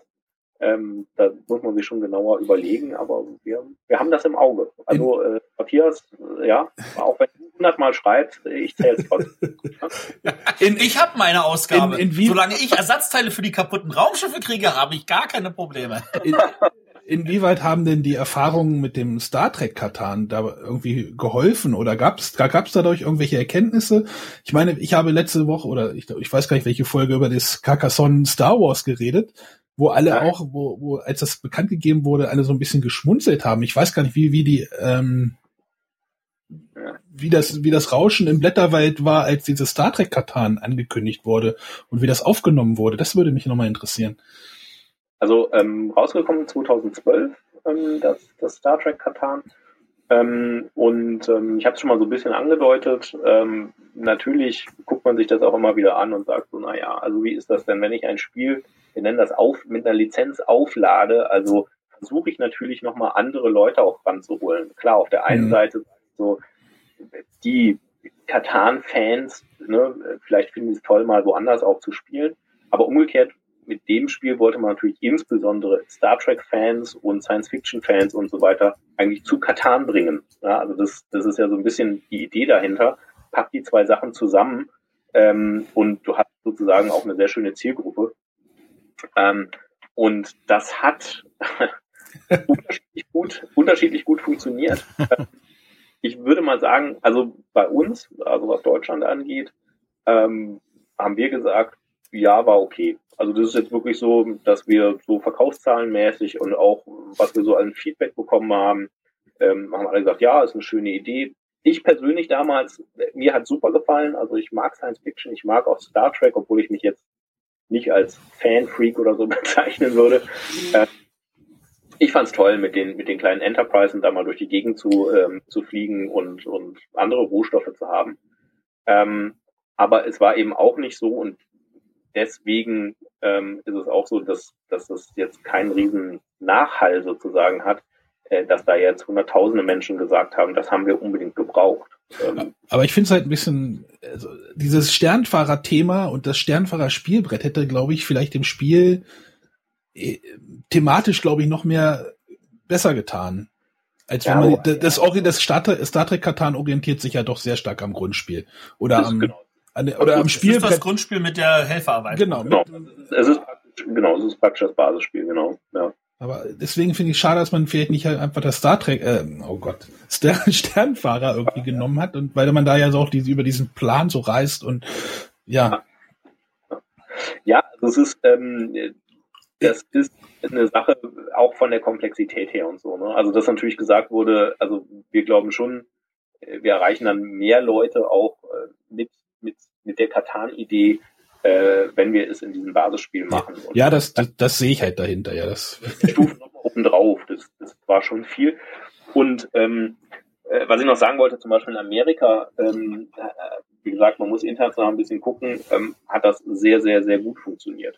Ja, also das, ähm, da ist das also, wahrscheinlich auch schon, bevor Will Wheaton es in seiner Show hatte. Genau, da hat es sehr gut schon vorher funktioniert. Mit Will Wheaton hat es, also ich meine, mehr Faust auf Auge geht nicht, wenn Will Wheaton in seiner äh, Spieleshow äh, Star Trek Katar spielt. Ja, also äh, da, ja, da geht nicht viel drüber. Und äh, das hat natürlich da äh, sehr viel geholfen und ähm, von daher auch ähm, sehr erfolgreich. Und das müssen wir immer natürlich ein bisschen ne, mit betrachten, müssen sagen, grundsätzlich die Entwicklung und auch die Lizenz war dann gut. Ähm, wir sind aber nach den Erfahrungen, ähm, die wir da hatten, und damit kommt man wieder auf das Star Wars-Thema zurück, ähm, ist ja nicht so, dass Cosmos nicht auch Star Wars äh, Spiele hätte und äh, auch jetzt ganz aktuell zum siebten Teil im Programm ähm, und dass man sich nicht auch überlegt, was ist mit Katan. Wir glauben allerdings, wenn man so verschiedene Welten so zusammenpackt, die mehr Storytelling haben und wir sehen so, dass Katan ein, ein stärkeres Storytelling, ein stärkeres Fanpotenzial auch mit drin hat in dieser Geschichte, dass es dann schwierig ist, das mit einer anderen Welt zusammenzubringen. Und das ist so unsere Erfahrung aus, aus dem Star Trek Katan. Ähm, und deswegen, ja, also abgesehen davon, dass so gewisse Grundwerte äh, von, von Katan nicht so optimal zu Star Wars zusammenpassen, also schon eher zu Star Trek mit, wir entdecken was, wir sind eigentlich nett zueinander und wir ballern uns jetzt nicht alle über den Haufen. Ähm, wir bei Katan schon eher so. Ne? Also man sollte bei Katan nicht konfliktscheu sein, aber grundsätzlich ist es äh, ist es kein Spiel, wo ich den anderen jetzt fertig mache irgendwie, äh, drauf schieße. Wenn man nicht gerade steht und Ritter spielt. Ja, aber, aber auch da ist es, äh, ist es nicht so, äh, ne? also da geht es jetzt nicht prinzipiell um den Kampf. Also ich, ich vertreibe einen, einen anderen Ritter und so, aber ich, ich äh, metzel ihn nicht nieder. Also klar kann man das sagen während des Spiels. Was meinen, es ist subtiler, ja. Genau, aber es ist nicht, also es ist nicht grundsätzlich darauf angelegt, ne, aggressiv zu sein. Und bei, bei Star Wars kommt es ja schon ein bisschen anders rüber. Ähm, wir, wir sind, wir gucken da natürlich immer drauf. Ähm, ich bin im Augenblick nicht traurig, dass, dass Katan nicht die Star Wars Lizenz draufbekommen hat. Ähm, zu dem Star Wars äh, Carcassonne ist es ja auch so, da gibt es sehr unterschiedliche Rückmeldungen. Also äh, wie es wie es denn jetzt wie es denn jetzt ist, wie es ankommt, äh, grundsätzlich absolut nichts gegen einzuwenden. Ähm, aber jetzt muss Star Wars erstmal zeigen, was es denn wirklich drauf hat. Also man äh, kann, kann sich ja jetzt mit Star Wars äh, Merchandise-Artikeln irgendwie die Lieder äh, schminken. Und, äh, die und mit Senf und mit Senfgläsern. Ich habe gestern im ja. Supermarkt äh, Star Wars Senf gesehen. Also, ist, das schlägt ja fast der Star Wars Orangen. also es gibt, gibt alles und ähm, da muss man auch so ein bisschen gucken, inwiefern macht man da womit. So, und äh, von daher. Ähm, lasst uns mal gleich zum nächsten Punkt kommen, weil wir bewegen uns ja deutlich langsamer, als ich dachte. was aber total einfach daran liegt, dass das ganze Thema natürlich spannend ist. Ähm, du hattest schon angesprochen, Katan Junior. Äh, ich kann aus persönlicher Erfahrung erzählen, ähm, es ist ja nicht das erste Katan für Kinder. Ihr hattet ja auch einen Kinder-Katan. Genau, die Kinder-Katan. Ähm, was, was, um es mal ehrlich zu sagen, ich habe nie verstanden, was das mit Katan zu tun hat. Was die Kinder von Katan? Ja, na, dieses, dieses mit dem Holzrondell. Ja, gut, das war das, äh, also das gibt's auch nicht mehr im Programm. Ja, ähm, das war schon immer so ein bisschen die, ähm, die eben jemanden, der Katan toll findet und der das mit seinem kleinen Kind, ich glaube, das war auch ab drei oder, oder so, also wirklich in einem Alter, wo man jetzt sagt, so, da geht's jetzt mal mit Spielen so ein bisschen los. Also dass man da gemeinsam in diese Katan-Welt so ein bisschen mit einsteigt. Ja, ähm, aber da kannst du natürlich den Spielmechanismus nicht annähernd umsetzen.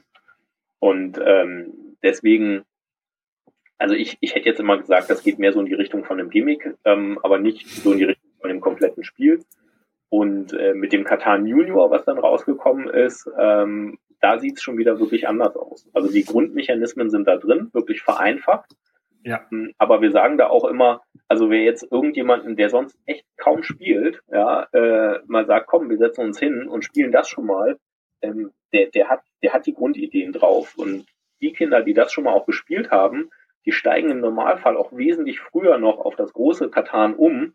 Ähm, wir, haben, wir haben Freunde, äh, da haben die das gespielt und dann hat der Achtjährige, äh, hat dann das Große mit den Eltern natürlich schon mitgespielt, weil das war überhaupt nicht mehr schwierig. Ja, also ähm, also es ist wirklich sehr, sehr schön. Also ich finde, das ist eine wirklich großartige Variante. Ähm, für und mit Kindern, wo Erwachsene und Kinder das auch schön zusammenspielen können. Ähm, und da freuen wir uns wirklich sehr, dass das, dass das jetzt auch nochmal so erfolgreich ist. Ähm, inwieweit kannibalisiert ihr euch dabei selber? Weil meine Erfahrung ist, dass Junior, das war so gut, äh, also unser Junior hat das sehr schnell verstanden und er hatte dann gar kein Interesse mehr an dem normalen Katan, sondern wollte gleich so die härteren Spiele. Flix, du gibst immer mehr Hinweise, ja. Wir müssen echt, also nochmal mit dir in Ruhe reden. äh, naja, äh, da kann man natürlich immer nur sagen, hoffentlich nicht. Ähm, äh, aber die, die Möglichkeiten, die wir jetzt eben über das, über das Basisspiel und auch mit den Erweiterungen da generieren, sind natürlich schon, äh, sind natürlich schon enorm. Also es ist schon ein großer Unterschied zu dem, zu dem Junior.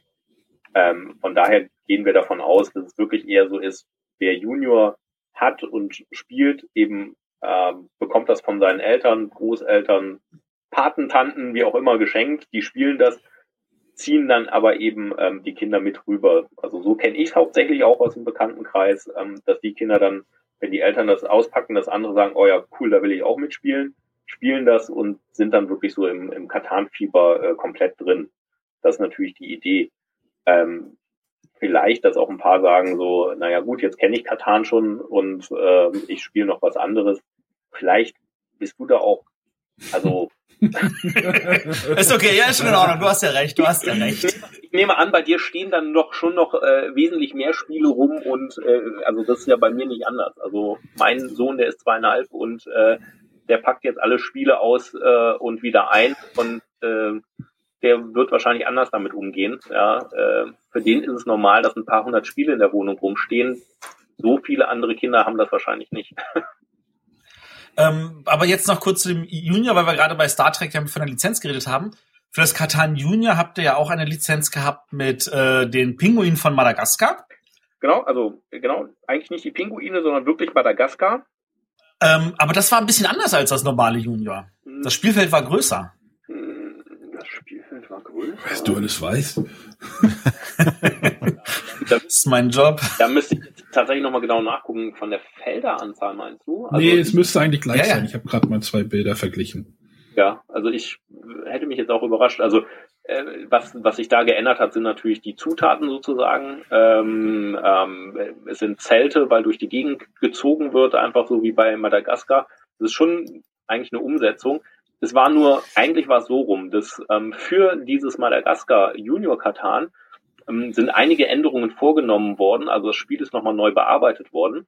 Ähm, und diese Änderungen fanden wir dann so gut, dass die in das normale Katan Junior auch reingekommen sind. Also Katan Junior hatte früher Karten. Das war für Kinder immer ein bisschen schwieriger zu handeln, also mit, mit Karten zu spielen. Jetzt sind es Plättchen, die man wirklich vor sich hinlegen kann. Ach, Und, verdammt, ich habe ich hab wieder die alte, ich habe wieder die Holzversion. Ja. Ich habe Karten.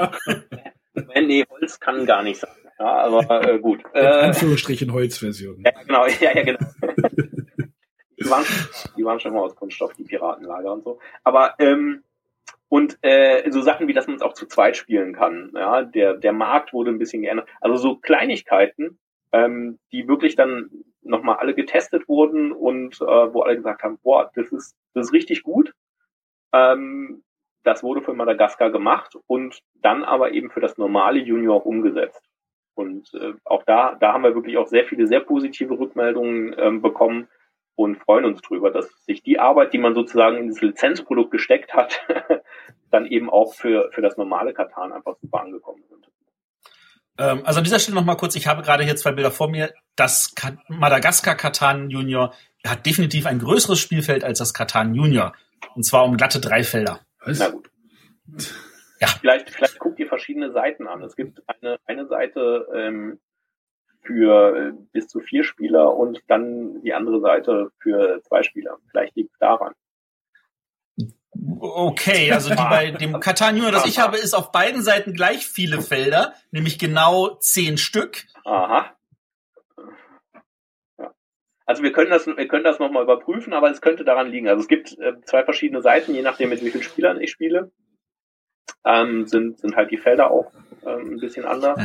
Ich bin wieder in der Holzversion gescheitert. Ich habe die erste Auflage von dem Katan Junior und auch die war schon gut. So. Belassen wir es dabei. Ja. Ja, aber das aber ähm, das ist auch wieder so ein, so ein typisches Ding, wenn du über viele Jahre so, so Spiele hast, äh, so wie viele Spiele sind noch so viele Jahre in, in den Programmen der Verlagen, dann hat man natürlich auch die Möglichkeit zu gucken, Rückmeldungen anzugucken es nochmal besser zu machen. Und ähm, wir finden, das ist bei Junior wirklich auch nochmal so der Fall gewesen. Ähm, und freuen uns natürlich jetzt darüber, äh, dass der Erfolg offensichtlich damit auch äh, einhergeht. So. Ja. Ähm, dann kommen wir mal zu mal, wenn wir jetzt bei den Junioren waren, kommen wir wieder zu den älteren Menschen. Äh, ihr habt dann irgendwann einen Roman rausgebracht von dem ich jetzt nicht weiß, ob das einfach irgendeine Idee war von irgendeinem Autor oder ob ihr den in Auftrag gegeben habt oder ob, wie sich das entwickelt hat. Und basierend auf diesem Roman kamen dann ja nochmal zwei eigenständige Spiele raus. Ja. Also das war damals Rebecca Gablé, die ja durchaus nicht unbekannt ist, ähm, die äh, eben den Roman geschrieben hat zu ähm, zu den Siedlern von von Katan und ähm, auch da hat man wieder gesehen, dass, dass die Umsetzung äh, ein bisschen schwierig ist, eben aus so einer Welt raus, äh, beziehungsweise eben das äh, zu unterfüttern mit Charakteren und so weiter.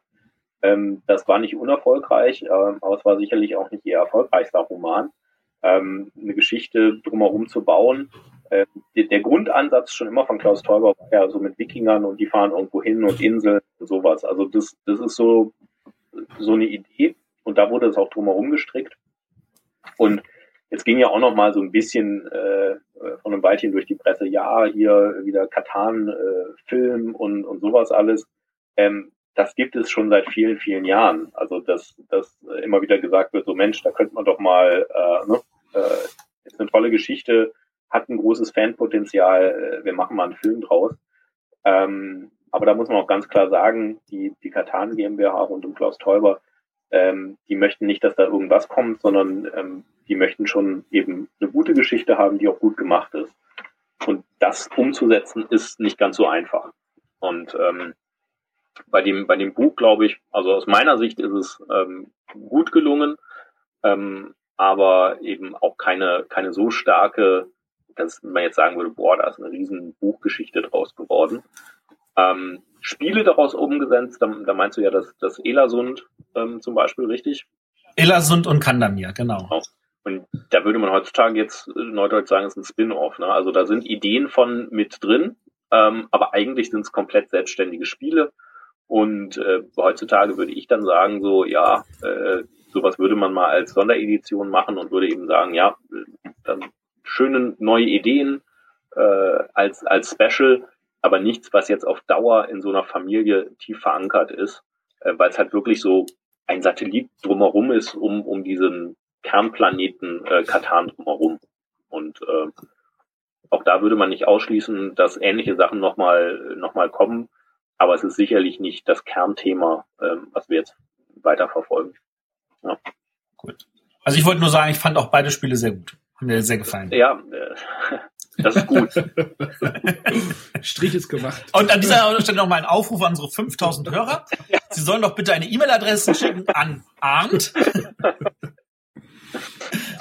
Also, Mensch, Arndt, du musst dann deine, deine, die E-Mail-Adresse von Cosmos nennen, damit du zugespammt wirst. Ja, ja ich wollte gerade sagen, also äh, auf der Homepage stehen so Adressen, da kann man hinschreiben. Ja. ja. Ähm, ja, genau, Elasund, die erste Stadt und sowas. Also das hat, das hat so die Ideen da äh, mit aufgenommen, ähm, so ein bisschen was drumherum. Es gab ja auch noch Sachen, ähm, zum Beispiel die, die Anno äh, 1503 Sachen, die so äh, basieren auf, auf den Ideen, die dann aber eine andere Thematik aufnehmen. Ähm, alles so verschiedene Ideen so drumherum. Ähm, man merkt aber eben bei uns ist es jetzt auch so, dass wir gucken, wir, wir konzentrieren uns jetzt erstmal ein bisschen mehr wieder auf den Kern versuchen natürlich da drumherum auch immer wieder mal was zu stricken, ähm, aber es sollte auch nicht zu viel sein. Ähm, das hat auch mit den Kapazitäten der Entwickler zu tun, ähm, aber auch so komplett, ähm, dass man eben versucht, es nicht zu sehr zu überladen. Also der Kern ist super und ähm, da gucken wir immer so, was drumherum passt. Ähm, es kamen ja verschiedene Szenarienboxen, also äh, egal ob es eben Atlantis ist oder so, da sind ein paar Sachen auch wieder übernommen worden. Ähm, die gibt es jetzt weiterhin. Ähm, aber es soll nicht so sein, dass wir jetzt sagen, ah, jedes Jahr kommen fünf neue äh, Katan-Szenarien oder so. in großen Verkaufsboxen. Da, da überfordert man, glaube ich, sowohl die Kunden als auch den Handel. Gut, dann, dann gehen wir lieber darauf hin, was, was vielleicht auch den ein oder anderen Kunden überfordert haben könnte, nämlich die Tatsache, dass man Katan zwar wunderbar spielen kann, aber man muss mindestens drei Leute sein. Äh, Katan funktioniert nicht zu zweit. Und das wurde ja schon relativ früh erkannt und auch früh bemängelt von, ich würde jetzt mal sagen, den Leuten. Und äh, da wurde dann auch früh Abhilfe geschaffen. Ich glaube, schon 1997 kam dann das Zwei-Personen-Kartenspiel raus. Martin ja. hat doch gesagt, er hat zu zweit gespielt. Ja, genau, ja, genau. Also, also erstmal, erstmal ist es so, also was ich super interessant finde, deswegen, da musste ich auch lächeln, ähm, der, äh, der, der Martin hatte das äh, auch, glaube ich, gesagt, höre ich auch immer wieder, es gibt eine ganze Reihe von Menschen, die auch das normale Basisspiel einfach zu zweit spielen. Ich glaube, also, ich, glaub, ich habe das auch schon mal öfter mal zu zweit gespielt. Ja, das ist, geht durchaus, man lässt halt, man würfelt halt die Sachen, lässt den Tausch hauptsächlich weg, ja, ähm, das funktioniert auch. Und was ich wirklich noch ergänzen möchte, ist, es gibt, ähm, gab es schon früher in verschiedenen, ja, wurde schon verschieden veröffentlicht. Jetzt ist es in der Erweiterung Händler und Barbaren drin, ähm, Katan zu zweit. Also ähm, kann ich jedem nur empfehlen, äh, auch mal auszuprobieren. Eine sehr schöne äh, Variante, ähm, wo ich sozusagen immer, wenn ich was baue, auch einen neutralen Spieler baue. Äh, das Ganze wird aus meiner Sicht dadurch wirklich ein bisschen strategischer ähm, man kann es zu zweit mit dem normalen Material spielen. Man braucht ein paar Plättchen noch, ähm, wo ich dem anderen dann handelsmäßig was, was klauen kann.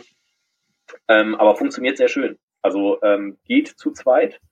Ähm, ist aber immer unser Ansatz gewesen, wir packen das nicht in das Basisspiel mit rein, weil es eben ein bisschen komplexer ist.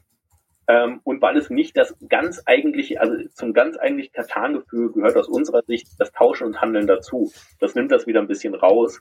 Ähm, von daher wollen wir es nicht in der Basisversion mit drin haben. Ähm, aber es ist bei Händler und Barbaren drin und beispielsweise jetzt auch äh, in der in diesem Jahr neu erschienenen Katan Kompakt äh, Version haben wir es extra mit eingebaut, weil wir gesagt haben, man fährt in Urlaub ähm, und möchte Katan spielen äh, auf kleinem Raum und da könnte man gerade zu zweit sehr gut spielen, ähm, weil auf das Zweierspiel ähm, angesprochen, das ist sicherlich strategisch und so nochmal ein bisschen komplexer und braucht auch viel Platz. Ne? Also ich meine, das sind. Nein! so ist es halt. und äh, genau, 1996 ist das rausgekommen. Ähm, das heißt, wir haben nächstes Jahr 20 Jahre äh, das äh, Siedler von Katan Kartenspiel für zwei. Ja, also äh, so bleibt schon wieder ein Jubiläum. Wurde auch mal Zeit, hattet ihr schon lange nicht mehr. ja. Und und äh, das hat auch ein paar äh, Änderungen ja durchgemacht. Also ich finde beeindruckend viel, was da immer wieder mal dazugekommen ist und was sich geändert hat. Und äh, kann ich jetzt hier fast weltexklusiv ankündigen, auch zum 20-jährigen Jubiläum ähm, wird sich ein bisschen was wieder ändern. Oh. Ähm, Matthias kriegt schon Schnappatmung. Aber keine, keine, Sorge, wir werden jetzt im Vergleich zur letzten Auflage, das ist ja die Fürsten von Katan, ja, 2010, äh, werden die Karten sich nicht ändern. ähm, wir werden aber, und ich hoffe, nachdem wir jetzt schon weithin gesprochen haben, das überrascht auch niemanden mehr, äh, wir werden den Namen ein bisschen ändern. ähm, das bedeutet, also vielleicht einmal nur so von der Geschichte her, du hast angesprochen, ne, das äh, war mal das Siedler von Katan Kartenspiel so ist es rausgekommen. Ähm, dann immer wieder mit verschiedenen Erweiterungen, Turnierset und so weiter, alles dazugekommen. Ähm, ich glaube, damals wirklich auch eine super innovative Idee. Also ich weiß jetzt nicht, wer von euch damals da schon mal so mitgespielt hat, aber hier, hier, also, hier. genau, also ich, äh, ja, also ich, also ich, ich will das nicht zu sehr abkürzen. Also äh, das ist tatsächlich so gewesen, dass es, es kam dieses Zweierspiel raus und ich glaube, ich habe das ohne Ende gespielt. Ich habe damals schon Magic-Turniere gemacht ja. und während das Turnier lief und ich oben eigentlich das Ganze beaufsichtigen sollte und äh, machen sollte, habe ich mit dem anderen Schiedsrichter auf dem Schiedsrichtertisch dieses Katan Zweierspiel gespielt, weil uns das gerade mehr gefesselt hat als das Magic Turnier, das wir eigentlich führen. ja. Aha, aha. So lief das also bei dir. Aber da hat keinen der Spieler gestört. Wenn die mit ihrem Spiel fertig war, sind sie vorbeigekommen und haben dann noch Ratschläge gegeben, was wir da gerade anders machen sollten, weil die waren auch alle begeistert davon. Also, es ist wirklich ein sehr schöner Vergleich, weil ich äh, gut, auch mit Magic gespielt und so weiter, aber habe da viel eher aufgehört, äh, weil ich einfach mit diesen Karten und Kartenkombos und so weiter irgendwann nicht mehr mithalten konnte oder wollte. Ähm, also dafür war die Faszination für mich nicht groß genug. Ja. Also da haben mich dann Leute abgezockt, weil die sich halt jede Karte viermal und ich weiß nicht was gekauft haben. Hatte ja auch keine große Lust mehr drauf. Und ähm, das ist ja schon immer äh, beim Katan-Kartenspiel eben, äh, ne, bei dem Spiel für zwei, immer ein bisschen eingeschränkter gewesen. Klar, da kamen auch mehr Karten dazu, ich konnte mir ein Deck bauen, aber eben in, in übersichtlicherem Rahmen, sage ich jetzt einfach mal. Ähm, und das fand ich damals schon immer gut. Und, äh, äh, wie viel Stress habt ihr bekommen, als die Leute dann sich das Turnierset gekauft haben und lesen mussten, jetzt braucht jeder Spieler sein eigenes Grundspiel und sein eigenes Turnierset und man sagte, wie, ich kriege jetzt eine Erweiterung und die muss ich mir gleich ein zweites Mal kaufen und noch ein Grundset dazu, damit ich das zu zweit weiterspielen kann. also, das wird doch auch Stress gewesen sein. Ja, also man kennt Stress allein daraus, dass praktisch direkt danach, ja, ähm, die wesentliche Karte, die man ja brauchte, auch doppelt, ähm, nachgedruckt wurde und an die Leute so ausgegeben wurde. Ähm, das war damals die Universität. Ja. Und äh, also da sieht man schon, da kamen viele Rückmeldungen, obwohl es ganz deutlich drauf stand, hallo Leute, das ist das Turnierset, das braucht jeder und so. Ähm, aber ne, auch da, ja, das war so ein bisschen Learning by Doing. Also äh, wirklich zu sagen, immer wenn du, wenn du neu dabei bist, wenn du innovativ dir die Sachen überlegst, weil das gab's jetzt so in diesem klassischen Nicht-Sammelkartenbereich gab's das jetzt ja auch nicht so besonders häufig, ähm, dann lernst ähm. du. Und das, was gelernt wurde, war eben danach zu sagen, okay, wir machen Themensets draus, da kaufe ich mir welche. Äh, damit kann ich auch Decks zusammenbauen, aber das kann jeder machen. Und wer jetzt wirklich Hardcore ist und, und eben Turniere spielt, der braucht halt sein eigenes Spiel. Das werden aber nicht so viele sein, ähm, ne, ähm, dass, äh, dass man da sagen würde, okay, äh, dafür lohnt sich so eine komplette Turnierreihe zu machen. Äh, also äh, für unsere Hörer nochmal, wie innovativ das war. Es war eigentlich das erste LCG, bevor der Begriff LCG jemals auf den Markt kam. ja, ja, genau, ja. Und, und da lebt wirklich eine ganze Menge. Also da, da immer wieder hin und her und ist auch immer die Frage natürlich, wie, wie groß sieht man seine Zielgruppe und man muss ganz klar sagen, ähm, die wirklichen Fans, die sich dann alles nachkaufen, das auch zusammenbauen und so weiter, ähm, ist eben nicht der Otto Normalspieler. Und ähm, deswegen ist das immer wieder mal in verschiedene Themensets groß und klein geworden und hat sich dann so eingependelt, dass 2010 gesagt wurde, wir nennen es die Fürsten von Katan ähm, zusammen, ja auch mit dem Relaunch damals ähm, von, von den Brettspielen.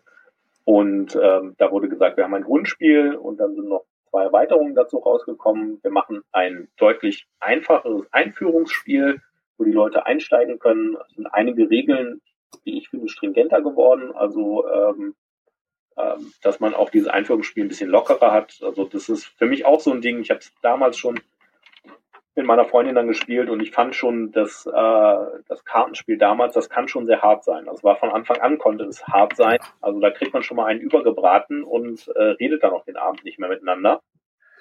Ähm, das ist mit den wie im Einführungsspiel etwas lockerer geworden ähm, und ja etwas. Äh, da fällt mir jetzt noch eine Frage ein. Ähm, es ist ja so, dass der Herr Teuber, der jedes Jahr bei euch dann in Essen auf dem Stand äh, Unterschriften verteilt, verteilt ja dazu auch Promokarten. Und Arndt, der Fischer, war jetzt die Promokarte von 2014, wo der Herr Teuber aufgrund von einem Eisenbahnstreik nicht wirklich kommen konnte. Hat das wehgetan? Er war, er war schon. Er war erst nur früher abgereist. Also tatsächlich ist er ähm, einfach, weil dann der Streik ja kam, ist er früher weg. Und ähm, er, er war da, er hat die Karten auch verteilt und äh, jeder, der möchte, kann sie auch immer noch über den Katan-Shop bekommen. Äh, also ähm, die ersten, ganz am Anfang, sind nicht so viele gemacht worden. Mittlerweile sind so viele da, dass man sie auch nachbestellen kann und beziehen kann. Ähm, oder sogar, wenn man, ich glaube, bei einem bestimmten Bestellpreis kommt, äh, dazu bekommt. Ja, also ne, jeder kann da mal gerne reingucken. ähm, und wenn du jetzt meinst, ob es mir persönlich wehgetan hat, nein. Du bist schon zufrieden, als Arndt der Fischer verewigt zu sein. Auf jeden Fall, ja. Also es war, also ich finde, es ist wirklich, es ist wirklich eine Ehre und wie gesagt, ich habe zwar mit Katan, also ich bin auch schon ein bisschen länger bei Cosmos, als ich jetzt äh, eben die, die äh, Produktreihe betreue, habe da schon immer die Spiele promotet, ähm, erklärt und sehr viel mit Katan zu, zu tun gehabt, aber eben so intensiv bin ich jetzt seit anderthalb Jahren eben wirklich der Verantwortliche Und äh, für mich war es eine, eine riesige Freude und ähm, ja, natürlich auch Wertschätzung, ähm, dass, dass ich da eben mit dabei bin. Und ähm, habe ich mich sehr darüber gefreut. Ähm, von daher, dem tut es keinen Abbruch, ob Klaus Teuber einen halben Tag früher von der Messe abreist. vollkommen, vollkommen okay für mich, ja. Ähm, ja. Bevor wir jetzt kurz weitermachen für die nächsten, ich glaube, wir brauchen noch ungefähr 20, 30 Minuten. Der Arne hat gerade gesagt, dass er gehen muss. Genau, ich sage jetzt einfach mal Tschüss, weil ich leider zur Arbeit muss. Es tut mir leid und äh, ich wünsche euch noch viel Spaß. Machen wir es einfach so. ja, nochmal danke Arne. Äh, Arne, oh Gott, Arne. Entschuldigung.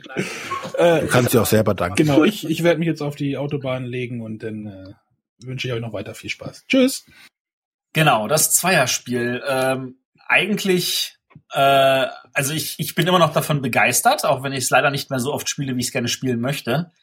Ähm, aber äh, wenn du jetzt erzählst, so ihr macht da jetzt äh, Neuauflagen mit Na Namen und so, wie kommuniziert ihr das eigentlich? Ihr hattet früher hattet ihr so zweimal im Jahr die Katan News, die man dann per Post bekommen hat in dem sogenannten Prä-Internet-Zeitalter. Ähm, die Katar-News gibt's ja nun schon seit einigen Jahren nicht mehr. Jein, jein. Also auch da merke ich jetzt wieder, da müssen wir äh, intensiver kommunizieren. Die gibt es schon noch, aber eben digital. Also es ist tatsächlich so, du, du kannst dich da für den Newsletter anmelden auf der auf der Katan ähm, Homepage. Und ähm, wir versuchen schon zwei, dreimal im Jahr ähm, Infos über Katan, welche Produkte gibt es, ähm, zum Beispiel in, in, in diesem Jahr war natürlich eine wunderbare Möglichkeit, über diesen Newsletter zu sagen, Leute, äh, wir machen in Essen ein Katan Big Game.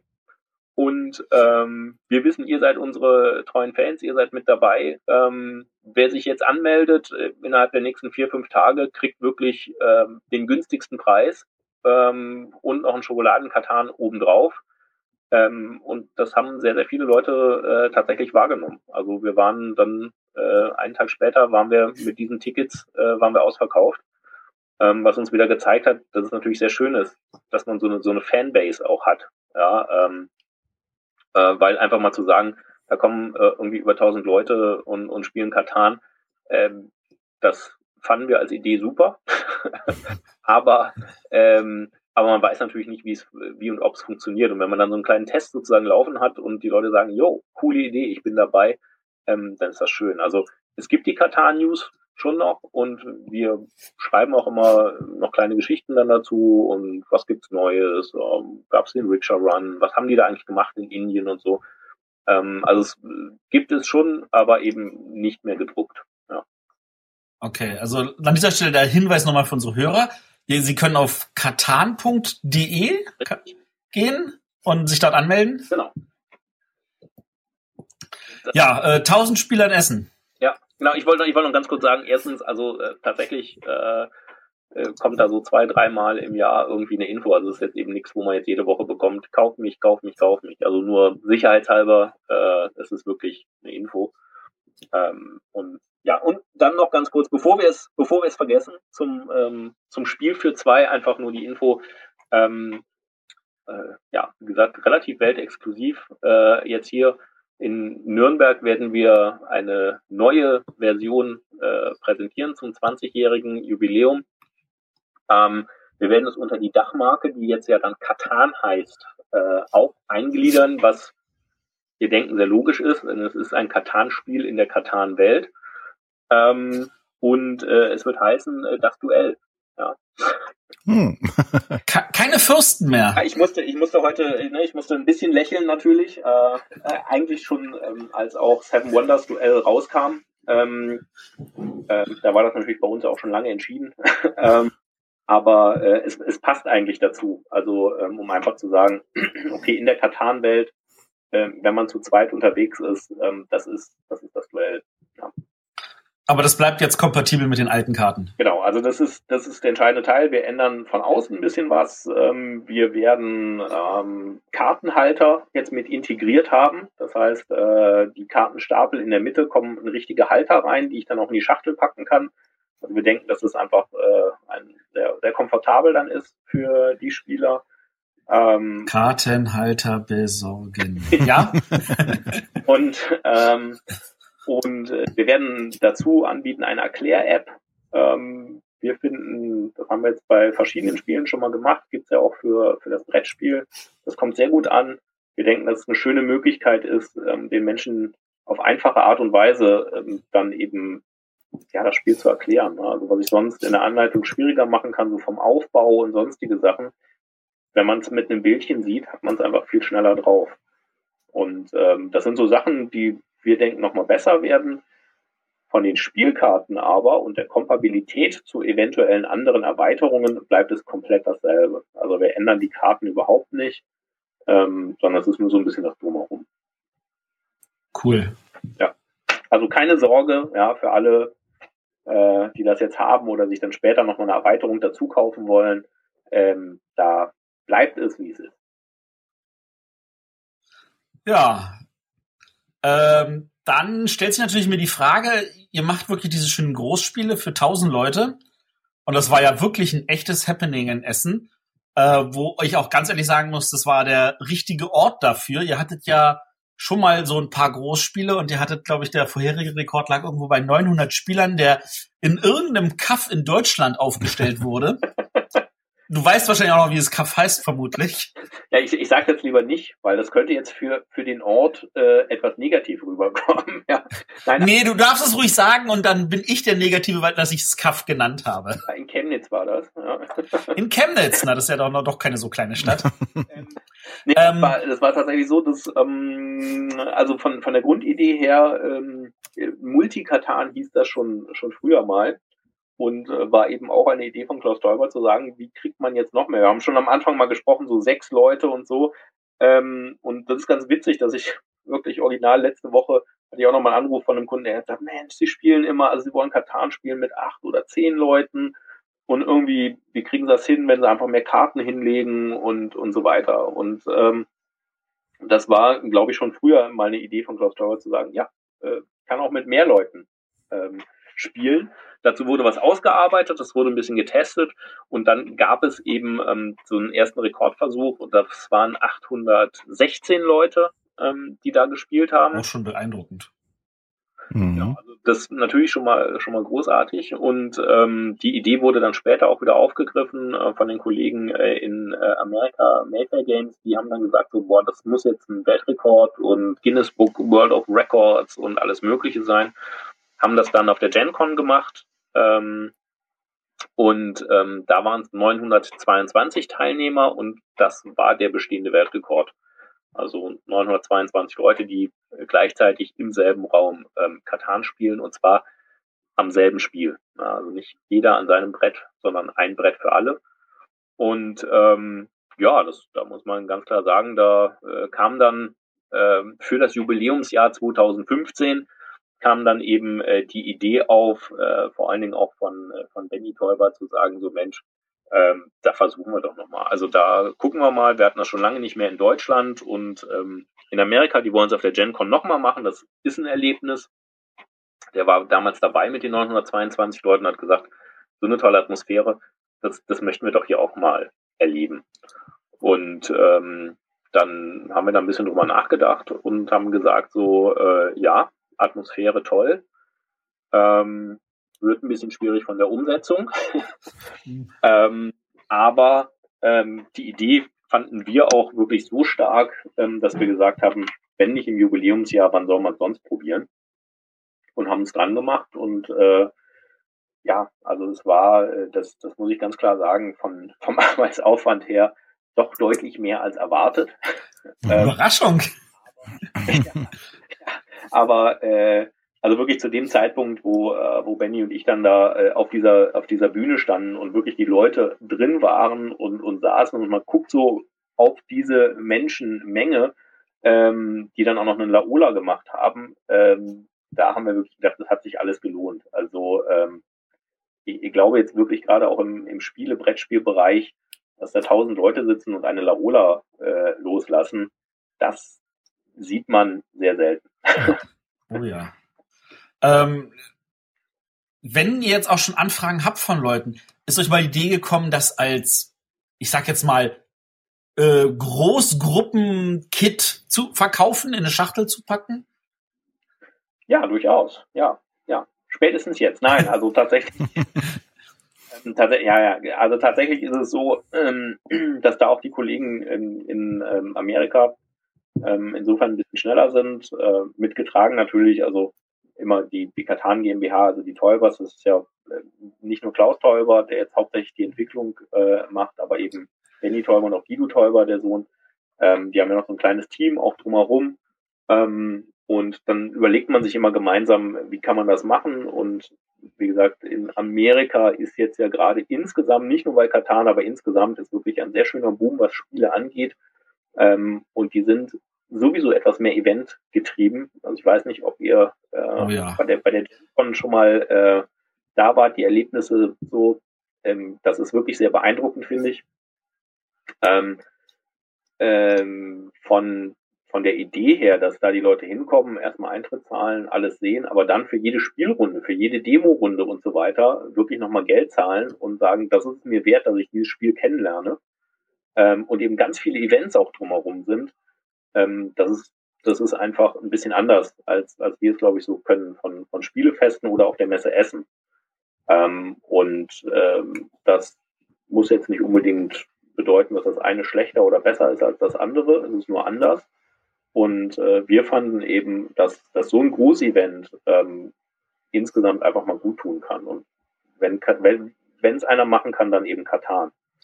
Und äh, da muss man auch ganz klar sagen, fanden wir total großartig, als, als wir mit der Idee zum Beispiel an den, an den März Verlag, äh, ne, die Organisatoren der, der Spiel rangetreten sind, haben die gesagt, boah, super. Also ähm, das, das finden wir auch eine ganz tolle Idee. Äh, lass uns das doch zusammen probieren und, und haben da wirklich ähm, sehr, sehr viel unterstützt. Ähm, ohne wird es auch gar nicht gehen. Und ähm, so dass wir diese Idee eigentlich so mit mehreren Leuten weitertragen konnten. Und ähm, das ja, Spielsystem dazu musste man sich überlegen, den ganzen Ablauf und so, aber ähm, die Idee trägt sich jetzt weiter. Ähm, beispielsweise bei Darmstadt spielt äh, gab es jetzt auch schon ein kleines Big Game. Äh, wir haben ein Katan-Wochenende, da haben wir dann, würde ich fast sagen, ein Mini-Big Game äh, gemacht mit 36 Teilnehmern. Aber selbst das ist schon, schon ein Erlebnis, weil auch mit 36 Leuten spielt man selten ein Spiel. Ähm, also von daher ähm, denken wir schon darüber nach, wie, wir, wie wir das wirklich insbesondere ähm, eben Organisatoren von Spielefesten, ähm, vielleicht auch an Schulen oder sonst wie. Also jeder, der sagt so, ich brauche mal was Besonderes, ähm, um zu spielen, äh, wie wir das jemandem zur Verfügung stellen können. Und das ist ein Projekt fürs nächste Jahr und äh, jeder, der Interesse hat, äh, ne, kann schreiben. Matthias, du kannst das nochmal sagen. Ja, genau. Also und die 5000 Hörer, die wir haben, also wenn ihr Interesse habt, auch bei euch im Freundes-, Berufs-, Schulkreis äh, ein schönes Katar-Turnier zu machen, dann meldet ihr euch bitte bei Arndt. Jetzt musst du die E-Mail-Adresse nennen, Arndt. Da müssen wir echt noch üben. Ja, nee, aber das ist, also das ist auch total einfach. Ja, äh, katan.kosmos.de. Ja, also einfach katan.kosmos.de und äh, da gerne auch Ideen hinschicken ähm, und anfragen. Ähm, ja, also wir, wir denken, das ist jetzt nichts, also tatsächlich ist es nichts, ähm, was jetzt wirklich in den normalen Handel zum Beispiel reingeht. Also ähm, dass jetzt äh, ne, tausende Menschen auf einmal sagen, ja, äh, auf meiner Familienfeier, wo zwölf bis zwanzig Leute kommen, setze ich jetzt alle hin und spiele mit denen Runde eine Katan. Ähm, ein Wunschtraum, aber das wird auch ein Traum bleiben, äh, wie glaube ich bei jedem anderen Brettspiel.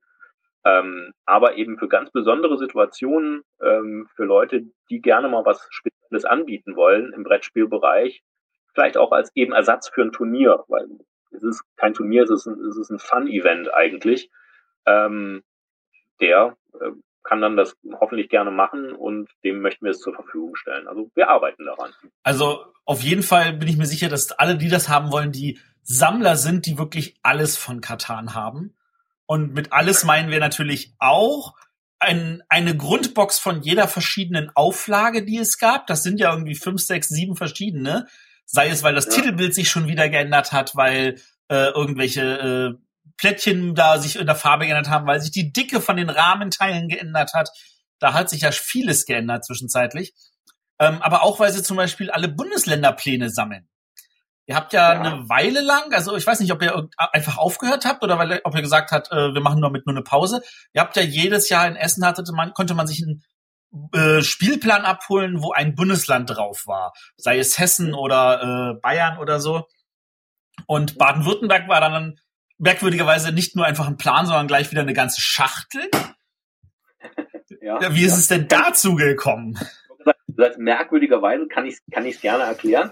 Ähm, also erstmal ist es so, dass diese Länderszenarien, ähm, muss ich zugeben, weiß ich jetzt gar nicht, ob der Plan mal war, hey, wir machen jedes Bundesland. Ähm, also im Augenblick ist jedenfalls nicht die Planung zu sagen, wir machen jedes Bundesland, sondern ähm, es gibt verschiedene interessante äh, Länder, Gebiete, wo man das mal zu machen kann.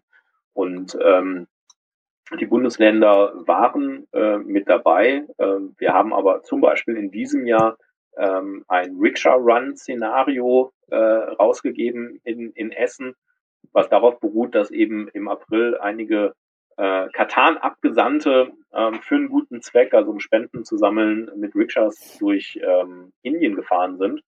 Und das ist eben auf einem Indien-Spielplan mit ein paar Regeln äh, festgehalten worden. Und ähm, das haben wir zusammen mit der Katan GmbH dann ähm, eben umgesetzt ähm, und wird für diesen guten Zweck für Child Aid Network ähm, eben als Spende dann verkauft. Und ähm, das ist eigentlich so, so dieser Hintergrund, äh, gibt den ne, für, für die Fans ähm, ein kleines Gimmick zu machen, aber gleichzeitig ist das normalerweise eine Spendenaktion. Und ähm, das heißt, wir sind nicht auf die Bundesländer festgelegt. Letztes Jahr zum Beispiel gab es Hispania, also Spanien und, und Portugal. Ähm, es gab auch schon einen Mallorca-Plan. Ja, also, Mallorca ist aber noch ein Bundesland, so ist es ja nicht. Also. Ja, könnte man, genau, das könnte man jetzt so sehen, aber ganz offiziell ist es nicht. Äh, es war halt ähm, witzig, also, weil, weil ihr hattet halt die deutschen Bundesländer rausgebracht, während Mayfair die amerikanischen Staaten rausgebracht hat.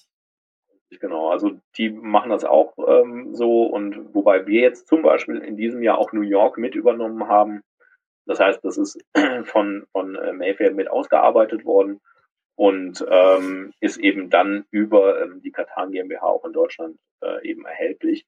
Und ähm, äh, ja, also man muss immer ein bisschen gucken. Wir reden da in einer größeren Gruppe drüber und äh, da muss man sagen, zum Beispiel, wenn jetzt gesagt wird, hey, welches, ne, kann man in Amerika was machen, ist das auch für euch interessant? Und ich habe dann immer gesagt, so, naja, also New York, das kennen die Leute, das ist wieder ein bisschen interessant. Ähm, wenn ihr jetzt Tennessee zum Beispiel macht, bin ich mir nicht ganz so sicher. ähm, wenn ihr Hawaii macht, äh, schon wieder mehr oder Florida. Also das ist halt immer so ein bisschen, muss man gucken, was ist da für wen interessant. Und ähm, Baden-Württemberg ähm, kam die Idee eigentlich äh, vom Land Baden-Württemberg. Also die haben gesagt, wir werden 60 Jahre alt. Und ähm, wie wäre es denn, wenn wir da in Baden-Württemberg-Katan machen? Galt das nicht für alle äh, Bundesländer? Bitte? Andere Bundesländer sind auch 60 geworden. Richtig, aber die haben sich speziell an uns gewandt, weil eben ähm, der Kosmos Verlag ein äh, Verlag in Stuttgart, also in der Landeshauptstadt und in Baden-Württemberg ist. Deswegen haben die gesagt, Mensch, lasst uns das doch zusammen machen. Ähm, irgendwie, ne, ihr, ihr steht auch ähm, als Verlag für, für das Bundesland, für Stuttgart und äh, da kommt eigentlich Katan irgendwie her. Das passt doch super zusammen. Und ähm, da gab es eine sehr, sehr spezielle äh, Version, mit dem Landeswappen vorne drauf, äh, schwarze Schachtel, ähm, die Sehenswürdigkeiten als Holzspielfiguren, also wirklich äußerst schick und äußerst toll.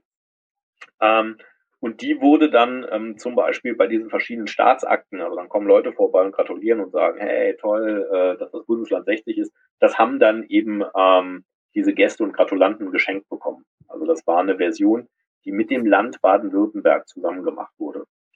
Okay. Und äh, dann war natürlich die Schlussfolgerung nicht weit zu sagen, so, naja, wenn wir das jetzt eh schon gemacht haben, ähm, dann lass es doch nicht nur die speziellen Menschen bekommen, ja, die äh, da gratulieren, sondern eben alle. Und deswegen ist es eine eigene Spielversion geworden. Ja, Im Augenblick auch noch im Angebot zum Beispiel Wien Katan. Ähm, das hat unser österreichischer Partner hat gesagt, Mensch, das wäre doch mal super. Ähm, und deswegen äh, haben wir das auch gemacht. Und das sind halt Sondereditionen, die sozusagen eine kleinere Zielgruppe ansprechen, die vollkommen okay sind, ähm, aber was, wo man jetzt sagen würde, okay, das ist nichts, was jetzt Deutschland weltweit oder so ähm, richtig äh, stark im Markt ist. und äh, wo wir jetzt einen Fokus drauf legen. Also ich habe hier noch einen, die Siedler von Nürnberg, um das Wort, ja. wo das Katan nicht mal drin ist. Ähm, ja. Und da war es, das fand ich ja so toll, weil da waren keine Würfel drin, sondern da waren Karten drin, die die Würfelergebnisse abbildeten und dadurch eine gewisse eher Gleichheit aller Chancen ermöglicht haben. Ja. Auch, auch diese, also das sind halt so Ideen und, ähm, und Versionen, die ab und zu auftauchen in verschiedenen Editionen. Also zum Beispiel das ist mit da drin. Du könntest das jetzt eben auch mit der Erweiterung äh, Händler und Barbaren. Da äh, heißt es die Ereignisse von Katan, da sind diese Karten auch mit drin. Ähm, oder aber, wenn du beim äh, Katan Big Game in Essen mitgespielt hättest, ähm, hättest du die Karten mitnehmen dürfen und auch da haben wir ein, ein Kartendeck drin, was genau das abbildet. Also die Würfel werden sozusagen durch, durch die Karten ähm, ersetzt. Also das sind so kleine Specials und Gimmicks, die gut zu dem Spiel passen, wo wir sagen, das kann man, kann man mal mitmachen. Und ähm, aber wer es nicht möchte, benutzt halt weiter die Würfel. Ne? Also es sind einfach Varianten. Ja, das, das Problem ist tatsächlich, ich hätte echt gerne ein Essen mitgemacht, wenn ich nicht hätte arbeiten müssen. Ja, ich weiß, ich weiß. Du mit dem Arbeiten. Ne, ne, ne. genau, stimmt, du hast recht. Ich drehe eigentlich immer nur Däumchen und mache nie was. Also. äh, nein, nein, wir haben ja auch gesprochen und ähm, äh, alleine auch, auch das übrigens möchte ich nochmal sagen, bei den, äh, bei kleinen Szenarien oder äh, so, ähm, ja, äh, auch da positive Rückmeldungen, zum Beispiel zu einem kleinen Weihnachtsmann-Szenario, was jetzt ja vor kurzem exklusiv äh, erschienen ist. Ähm, und wir finden das immer auch sehr schön, ne? also dass man da sagt, da kann man speziell ein paar Kleinigkeiten machen. Das ist jetzt nichts, was die Katan-Welt äh, ändert von den Regeln her oder so, aber es ist ein bisschen was Besonderes.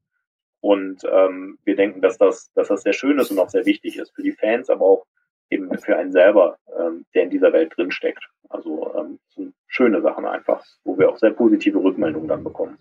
Ähm, also ich glaube, wir könnten noch stundenlang weiterreden über diese verschiedensten Szenarienboxen oder auch über die Unmengen von verschiedenen Computerumsetzungen, die es ja auch schon in den 90ern gab.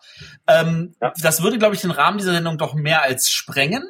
Äh, und wir würden langsam zu einem Ende kommen und da eigentlich eine der, der nägelknabberndsten Fragen noch haben wir uns noch für den Schluss aufgehoben. Oh oh. Siedler von Katan ja. ist ja nun wirklich erfolgreich gewesen, jetzt also sowohl im Verkauf als auch beim Abräumen einiger Preise. Äh, da ist kein Pöppel mehr auf der Schachtel. Und zwar auch schon seit vielen Jahren. Ja. Warum? Warum?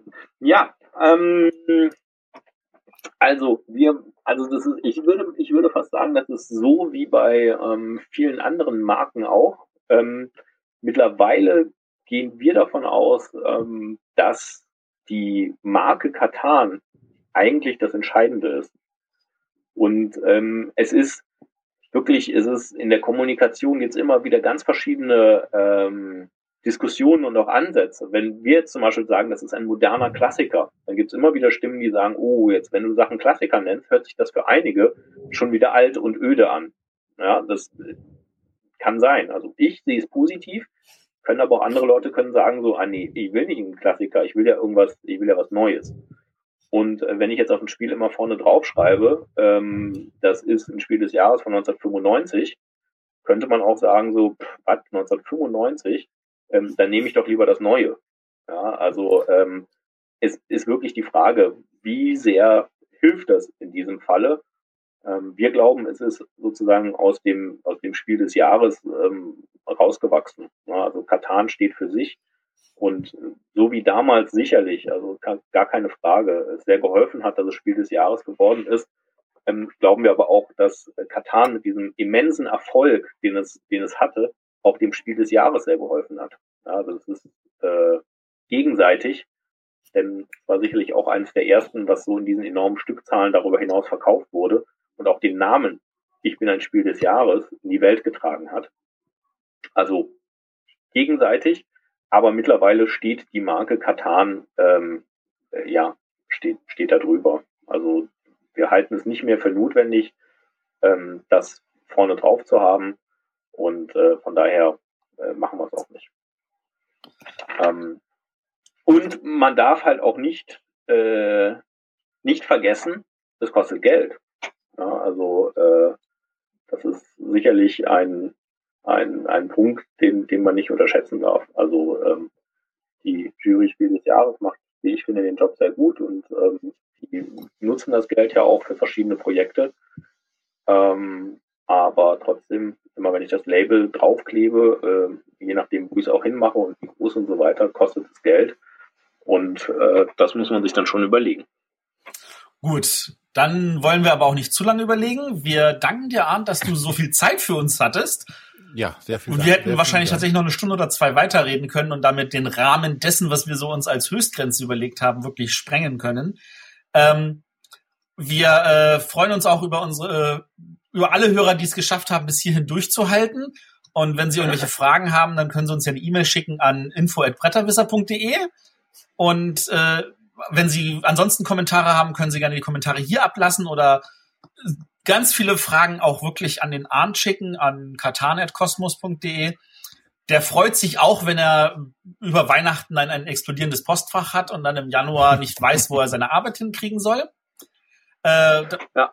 Was uns dazu führt. Ich bringe, das, dann, ich bringe das alles nach Nürnberg mit, okay?